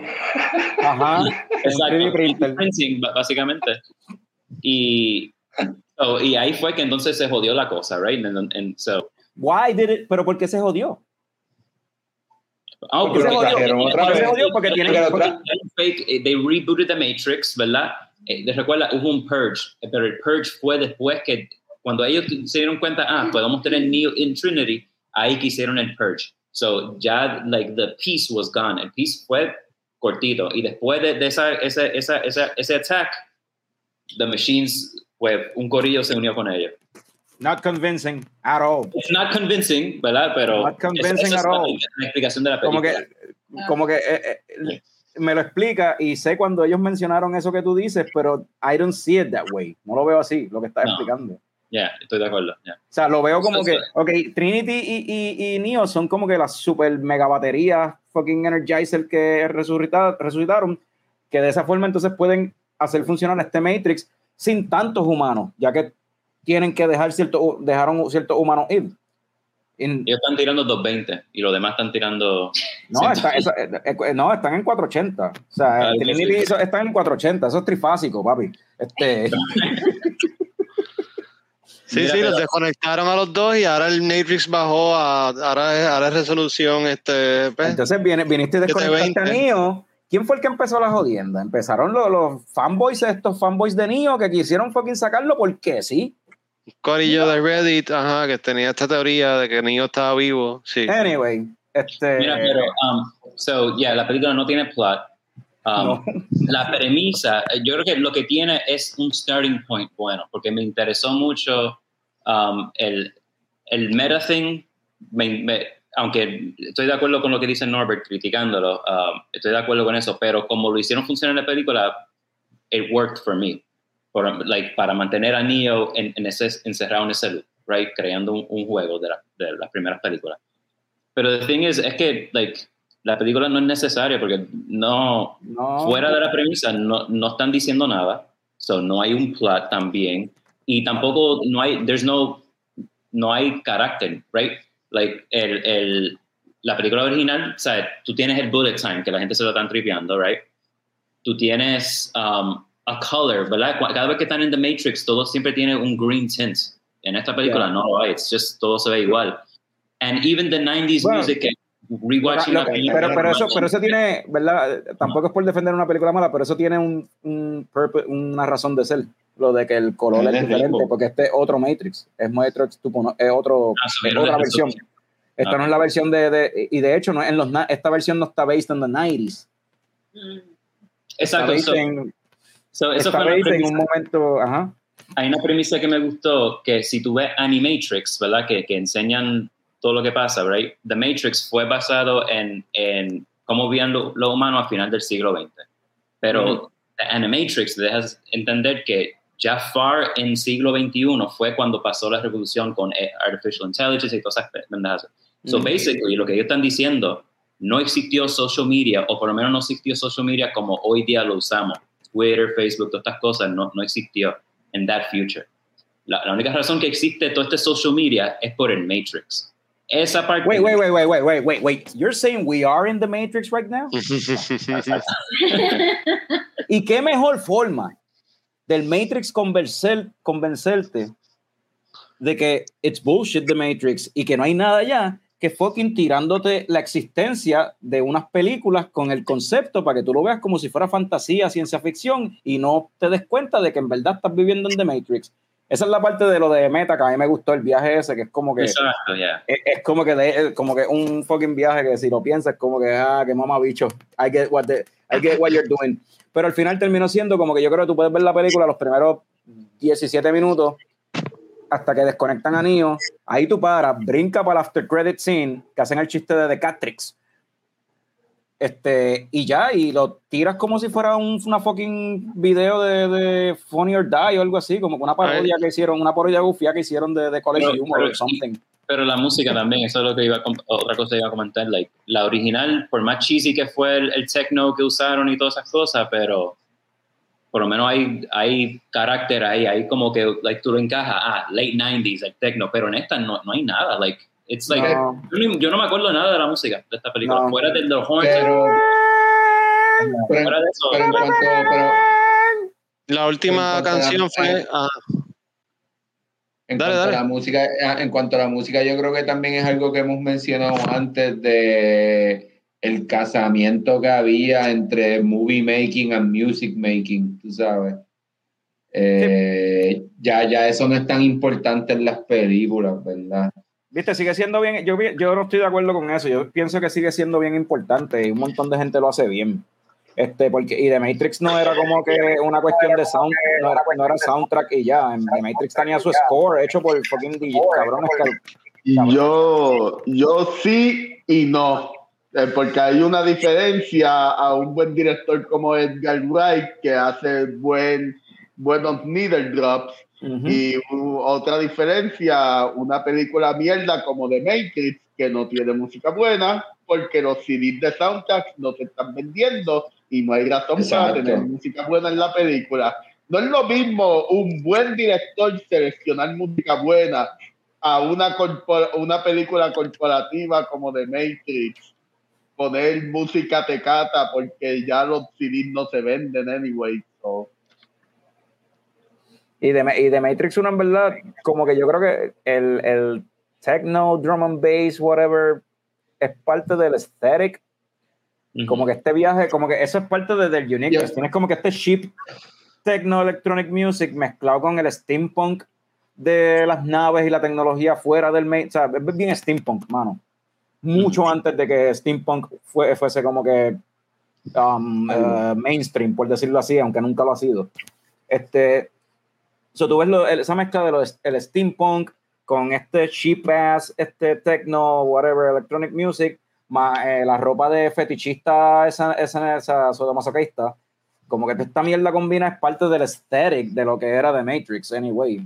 Es como que es cosas que no pegan, ponerlo junto y es como que es el. Es un look, tú sabes, que tú ves eso y tú, sabes, tú dices, ok, that's the Matrix. Sí. Estoy de acuerdo con eso que estás diciendo. Bueno, la en la primera película. ¿Ah? ah me gusta en la, la, primera película, queda bien, pero como tú dijiste ahorita, un One Hit Wonder. Yeah, so vamos a vamos para dos horas y yo no pensé que íbamos a llegar a dos horas en este episodio, pero ya, yeah, we're almost there. Perdón. Este, no le, le chocó, quieren hacerlo, yo no quiero hacerlo. No. Cero o uno. Cero o uno, cabrón. Cero o uno, buena. Cero o uno. Podemos hacer el rating de la, de la primera, entonces. Si Mira, yo, te, yo tenía que nos gustó aparentemente. Ah, pues podemos hacer eso. Vamos, le echo coco de Matrix 1. Vamos a empezar con Norbert mismo, que está ahí arriba, está al frente. Y después de eso vengo con otra ah, pregunta. Pues, me encanta, para mí es una decepción que, que todas estas películas de Matrix, después de, de, la segunda para adelante, sean una mierda, porque yo todavía sigo pensando que, que la primera película de Matrix es una de las mejores películas, las mejores películas editadas ever, desde esas transiciones raras al principio hasta el final, justamente al final Neo volando en sincronización con Zack de la Roca empezando a rapear. ¿Cómo? En verdad, de las películas, de las mejores, de las mejores películas editadas ever. Y ver cómo se ha vuelto una mierda. En verdad, yo quiero, yo quiero darle coco porque a la primera película, porque una, en verdad es como darse un, un coquito ahí bien chévere en la playa, bien chévere y a todas las demás películas de Matrix se llevan la leche cortada, menos Animatrix. Animatrix es como darse el leche con coco, el leche de, de ah, el agua de coco con whisky, porque Animatrix está súper nítido en verdad.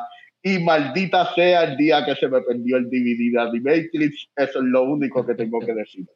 Se lo Eduardo. Eduardo. Yo ni conocí a Eduardo cuando te desapareció, pero está bien.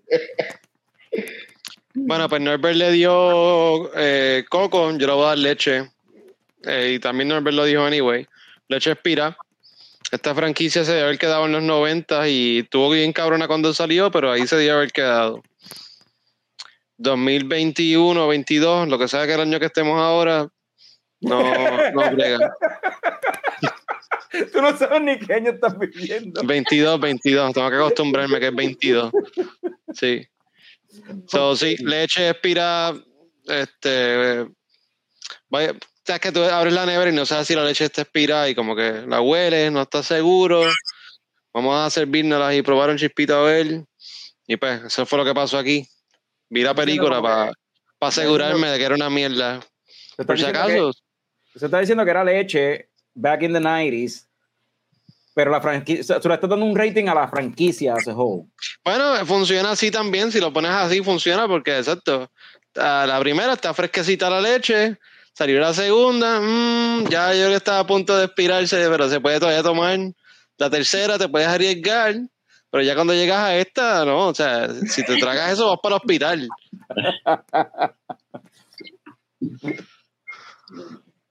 Yo no vi la última, así que lo único que tengo que decir es que la primera, ok. Sí, porque eso, eso porque queremos ver el reaction de, de No, dale, dale, sí. Jazz de lo que tú vas a decir. Pero la idea es la primera ya, eh, es el leche con la primera. Estamos hablando de la primera. Eh, nada, pues sí, o sea, yo creo que eso es coco, porque un coco, así como todos han dicho, ¿verdad? Que la, la leche expira, es perecedera, ¿verdad? El coco dura a través del tiempo y yo creo que la primera es coco, porque, porque yo creo que aunque es una película que se ve bien noventosa, dura. Eh, eh, eh, se puede ver y se puede entender y está bien nítida. ¿Compiste el vaso, Carlos? No, pero ahora no sé qué decir porque eso ¿Qué es le lo pasa a que, Carlos? Es que ya le robaron lo de él. eso es lo que yo pensaba decir, pero. Ah, lo que pensaba decir. Al fin me entiendes, mamabicho. Bueno, yo primero. Yo voy a hablar de las que vi. Yo no vi ni la segunda ni la tercera. Eh, No, la primera, la primera, porque. Yo, y yo pensaba que estábamos hablando del rating de la, de la nueva. Yo no sabía que estábamos hablando de la No, primera. no, Norbert dijo que de la primera porque la, la última no nos gustó, o sea, de la primera. La primera le doy coco porque me gustó más de lo que pensaba y why not. Y quería comentar de la cuatro eh, que le doy leche because I'm lactose intolerant. Ahí está. Coño, y ese lo pudiste usar todo el tiempo también para los ratings de las es gustan. que, eh, exacto, cada vez que no te gusta, hay lactose intolerance. Ahí, pum. Ya, Mikey, estamos esperando por ti. Ah, mira, mira. Mira, la primera es, es coco, un buen coco, you know, nutritivo, súper chévere.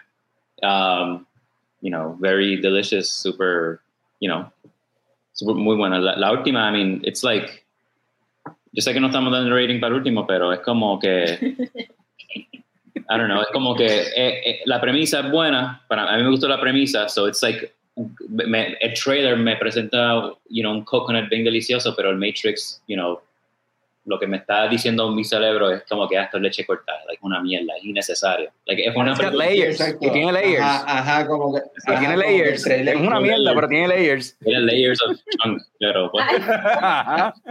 Ajá, el, el trailer es leche en polvo, pero tú sabes que una vez lo mezcles con agua te vas a ver a mierda. ajá. Ah, yo no. oh, yeah, whatever. Leche en polvo sigue siendo nasty, cabrón, aunque no aún sin mezclar, no sé. Pero, pero tienes la esperanza de que es leche, cabrón. Tienes la esperanza de que a lo mejor, pues, mano, si Clean me lo está vendiendo, pues, mano, yo lo voy a comprar a ver qué tal. Una vez lo mezclas con el agua, tú dices, diablo, cabrón, esto no es leche, cabrón. ¿Sabes qué pasa con, con, la- con, con, con esta película también? Igual que... Yo creí que iba a decir, no sé qué es lo que pasa con la leche en polvo. No, no, no, es que- igual que la Es que, leche, está, es que- que está escrito al revés. Es que hay muchas alternativas para la leche y hay, y hay cosas que dan como que mejor, qué sé yo, es un better source de vitamina D, you know, like la leche, por, like, hay que picharle la leche, la leche es una mierda. Igual que esta película, es como que es, it's unnecessary, you know, hay, desde, desde la primera película, like, han surgido tantas cosas que hablan de estos temas mejor, you know, inclusive la gente hablando de simulation theory, todas estas cosas así, como que es mucho más interesante, so, I don't know, esta película just, it's unnecessary. No. So, yo a la primera, que fue lo que dijeron, le voy a dar, um, le voy a dar coco, porque es como que algo duro, así, duradero, que como que stood the test of time, y como que yo la volví a ver después de no sé cuántos años y pienso que como que it holds up todavía, tiene los- unos temas que todavía creo que prevalecen. Este, básicamente lo que dijo Picón. No se me ocurrió más nada, mano. Fucking cabrón, me quitó lo que yo iba a decir. Um, Eh, soy yo, soy yo, eh, una cosa bien cabrona de que la primera se ve mejor que la que salió hace par de semanas. Pero, Ay, pero ¿sabes qué, Norbert? no, Norbert, no, Norbert, no todo el CGI es como que se ve de hoy día. Pero la no, pero, pero la, prim- la primera, la primera, la digo, la primera no, la, la de ahora tiene unas escenas, la- los skylines que tiene y como que el- los paisajes, los atardeceres que tienen, ¿verdad? Se ven bien cabrones, hablando claro. Las escenas esas que están desde los, desde el techo. Es otro, otro, otra paleta de colores, o sea, ¿verdad? Pero este, pero se ve bien cabrón, o sea, se ve bonito, se ve lindo. Aún en el, en el trailer se veía cabrón, por eso fue que nos cumpiamos cuando vimos los trailers. Es la misma, porque lo que pasa es que cuando vimos la película y le añaden la historia es una mierda, pero visualmente se veía lindo la película, ¿sabes? Um, Sí, eso, eso hay que no- dársela. ta- Tampoco no vamos a, a decir que se ve feo, porque en verdad se ve linda. Pero pues, Alex, tú vas a decir algo que yo tengo, mira, ya, ya nos anda para el carajo, llevamos dos horas. Sí, yo lo único que voy, yo lo, lo único que voy a decir, porque no he visto la última, pero Norbert está hablando de los efectos especiales, el CGI y la mierda, y es algo que yo creo que te había comentado durante el weekend, y es que, ¿verdad? Que lo mencionaron ho- hoy dos veces, o lo voy a decirlo, es- vi la trilogía de fucking Lord of the Rings, una de las cosas que le comenté a Carlos es que me, una de las cosas que más me gustó de la película es que ¿verdad? Aún sabiendo que creo que pasa con The Matrix, ¿verdad? Aún sabiendo que no tienen X habilidades para los efectos especiales con lo que tienen, lo hacen lo más cabrón posible y se nota el esfuerzo y la pendeja de, de tratar de hacer un buen producto y un buen, ¿verdad? Una buena película para la gente, pero entonces ahora, ¿verdad? Eh, tenemos todas las habilidades posibles para hacer una película bien cabrona y simplemente hacemos cosas bien mediocres como Space una Jam. cuarta película El- como el- no no no sí pero como una cuarta película de The Matrix que no se necesita por un money grabbing y Sí, y ya, ahí es que se nota que más el money grabbing porque el budget siempre va a afectar la calidad del CGI. Si, si, si no gastas el dinero que necesitas para para proveer ese, ese display de special effects, pues no se va a ver tan bien. Se va a ver como se veía el de los 90. No sé si eso fue lo que pasó aquí. Mira, este, la conversación está buena y eso vale la pena seguirlo en otro episodio, sobre todo eso que Picón mencionó, mencionó of the Rings, eso me interesa hablarlo, pero para eso, ¿qué tal si esperamos hasta septiembre, para cuando salga la Eh, serie eh, cabrón. Amazon Prime y hacer tirarnos un episodio chévere de Lord of the Rings? Este, mientras tanto, yo tengo esta pregunta para terminar, hay que terminar esto. Claro, la sexta, bueno, la sexta cepa del fucking coronavirus no vamos a llegar hasta septiembre, cabrón. Yo voy a llegar, vamos a llegar, tú también. Este, pueden buscar, vayan buscando en el browser, pero yo había pensado en esta pendeja de como que tienes dos opciones solamente, dos opciones. Por el resto de tu vida puedes ver solamente una película. Y tienes dos opciones. Tú vas a entrar al resto de tu vida y en un lado del pasillo tienes un canasto y en el otro lado del pasillo tienes otro canasto. En un canasto solamente hay copias de The Matrix Resurrections. En el otro canasto hay todas las demás películas de Keanu Reeves, pero hay solamente una copia de cada una. Así que nosotros vamos a entrar por ese pasillo. Y Tommy, si tú vas a entrar por ahí, tú vas a escoger Matrix Resurrections o cuál película de Keanu Reeves. Nada que nada. O guacha, John Wick, cabrón. John Wick, la 1. Ajá. Ok, ya John Wick no está en ese canasto. Mikey, ¿qué tú escoges? ¿De ¿Qué película de Keanu Reeves o de Matrix Resurrections? The Devil's Advocate. Yes. De, de, ay, de. Keanu. Cabrón, vi- Viste a Jazz mirando a Mikey mal desde atrás. Bien cabrón, porque Es porque vas a tener dos, vas a tener dos películas de Keanu para ver. Hay que coger bien. No, porque, no, porque Jazz no puede ver la de Mikey y Mikey no puede ver la de Jazz. Acuérdate, es individual. Claro, yo no sé qué película Sí. han hecho. Eh, No le digas. sí. John Wick, y bueno, te tenía oportunidad. bueno, sí. Bridges of Madison County. Ay, no sé. The Lake House. Johnny Mnemonic. The Lake House, De cabrón. verdad, no Estoy sé. diciendo películas Diablo, de, The de Lake Keanu House. Reeves. Johnny Mnemonic, este, ¿qué más hay de Keanu? John Wick 2, John Wick 3, este. Ey, eh, Bill and Bill and Ted. Ted, Bill and Ted, Constantine. Constantine, No, Bill and Ted, No, Ah, no, con no, Sally. no, The Replacements es buena también. esas películas. Point Break. Matrix 2, I'll just do Point Break, Point Break, ok. Ya escogió. ¡No! Ah, Norbert. Puñeta, yo quería escoger Point Break. ¡No! pues, Speed, me voy con Speed. entonces. Mira. Slim Pickens, Frank. vámonos con. Qué mierda, me quitaron para ahí. ¿Qué queda aquí? Pero es que. No, pero si no tengo la 1, ¿para qué carajo yo voy a comprar la 2 o la 3? Que eso no tiene sentido. Qué cabrones.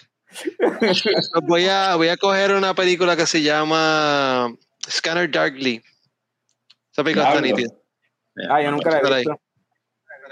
Esa es buena, esa es bien buena. Sí. Eh, pues. Pues, you know what? ah, a mí no me. La pensé, pero como que no, para el resto de tu vida. Pues, you know what? Mm, A- a- coño, a, a mí no, a mí no me molesta para nada, so yo voy a coger The Matrix 1. Fuck it. ya que me dejaron con. O sea, yo creo que es de lo mejor que me Te dieron la opción, te dieron la opción, te dieron la opción.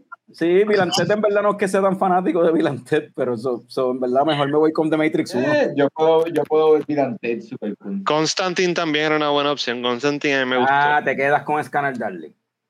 No, no, está bien. So, Picón cogió cuál era este John Wick, Mikey John Wick. cogió Devil's Advocate, Devil's Advocate, Jasmine cogió Point Break, Norbert cogió este, ¿cuál fue? Este Speed. Speed. Está Drácula Eh, también. Drácula está cool. Ah, Bram Stoker's Drácula, es verdad, esa es buena. Uh, Este- esa es buena también, malo. No pensamos Yeah. en esa. No, aquí, aquí ya no tiene par de, par de peliculitas ahí, par de películas chéveres. Dos, Este, tres. sí. Hablando de gente que hace un montón de películas, ¿vieron lo que dijo Nicolas Cage hoy? O en estos días. ¿Qué dijo? Que él no, él no, él no quiere ser considerado como actor, porque actor es como que Sí, sí, eres un thespian. eres un thespian. Y habi- habiendo, habiendo dicho eso, eh, gracias por sintonizar a todos los Thespians. Este, saludos este, y gracias por, ¿verdad? Como siempre, agradecido con toda la gente que nos apoya. eh, lo- lo- no- nos están dejando, últimamente están dejando comentarios en Instagram y en, en YouTube también he visto un par de comentarios, los estoy leyendo, le estoy, o sea, trato de responder a, a todos, si no le doy like, whatever, pero lo estoy leyendo, mano, y gracias por, gracias bien cabrón de corazón por el apoyo. Habiendo dicho eso, pues voy a abrir ahora esto, de Red Clay Brewing, una IPA, salud cabrones. Nos vemos en el próximo episodio que vamos a hablar de ¿qué era? Mikey, ¿de qué era que vamos a hablar en el próximo episodio? Mikey. Del documental de los Beatles, de Oh, de Get Back. Get Back, de los Beatles. Yeah. Y estoy loco por perdido. Es que no lo tengo. Va- Vamos a hablar de Get Back la próxima. Anyway, este, Salud, salud, cabrones, por un 2022 bien nítido. So que de cosas nítidas y cosas buenas. Salud. Felicidades.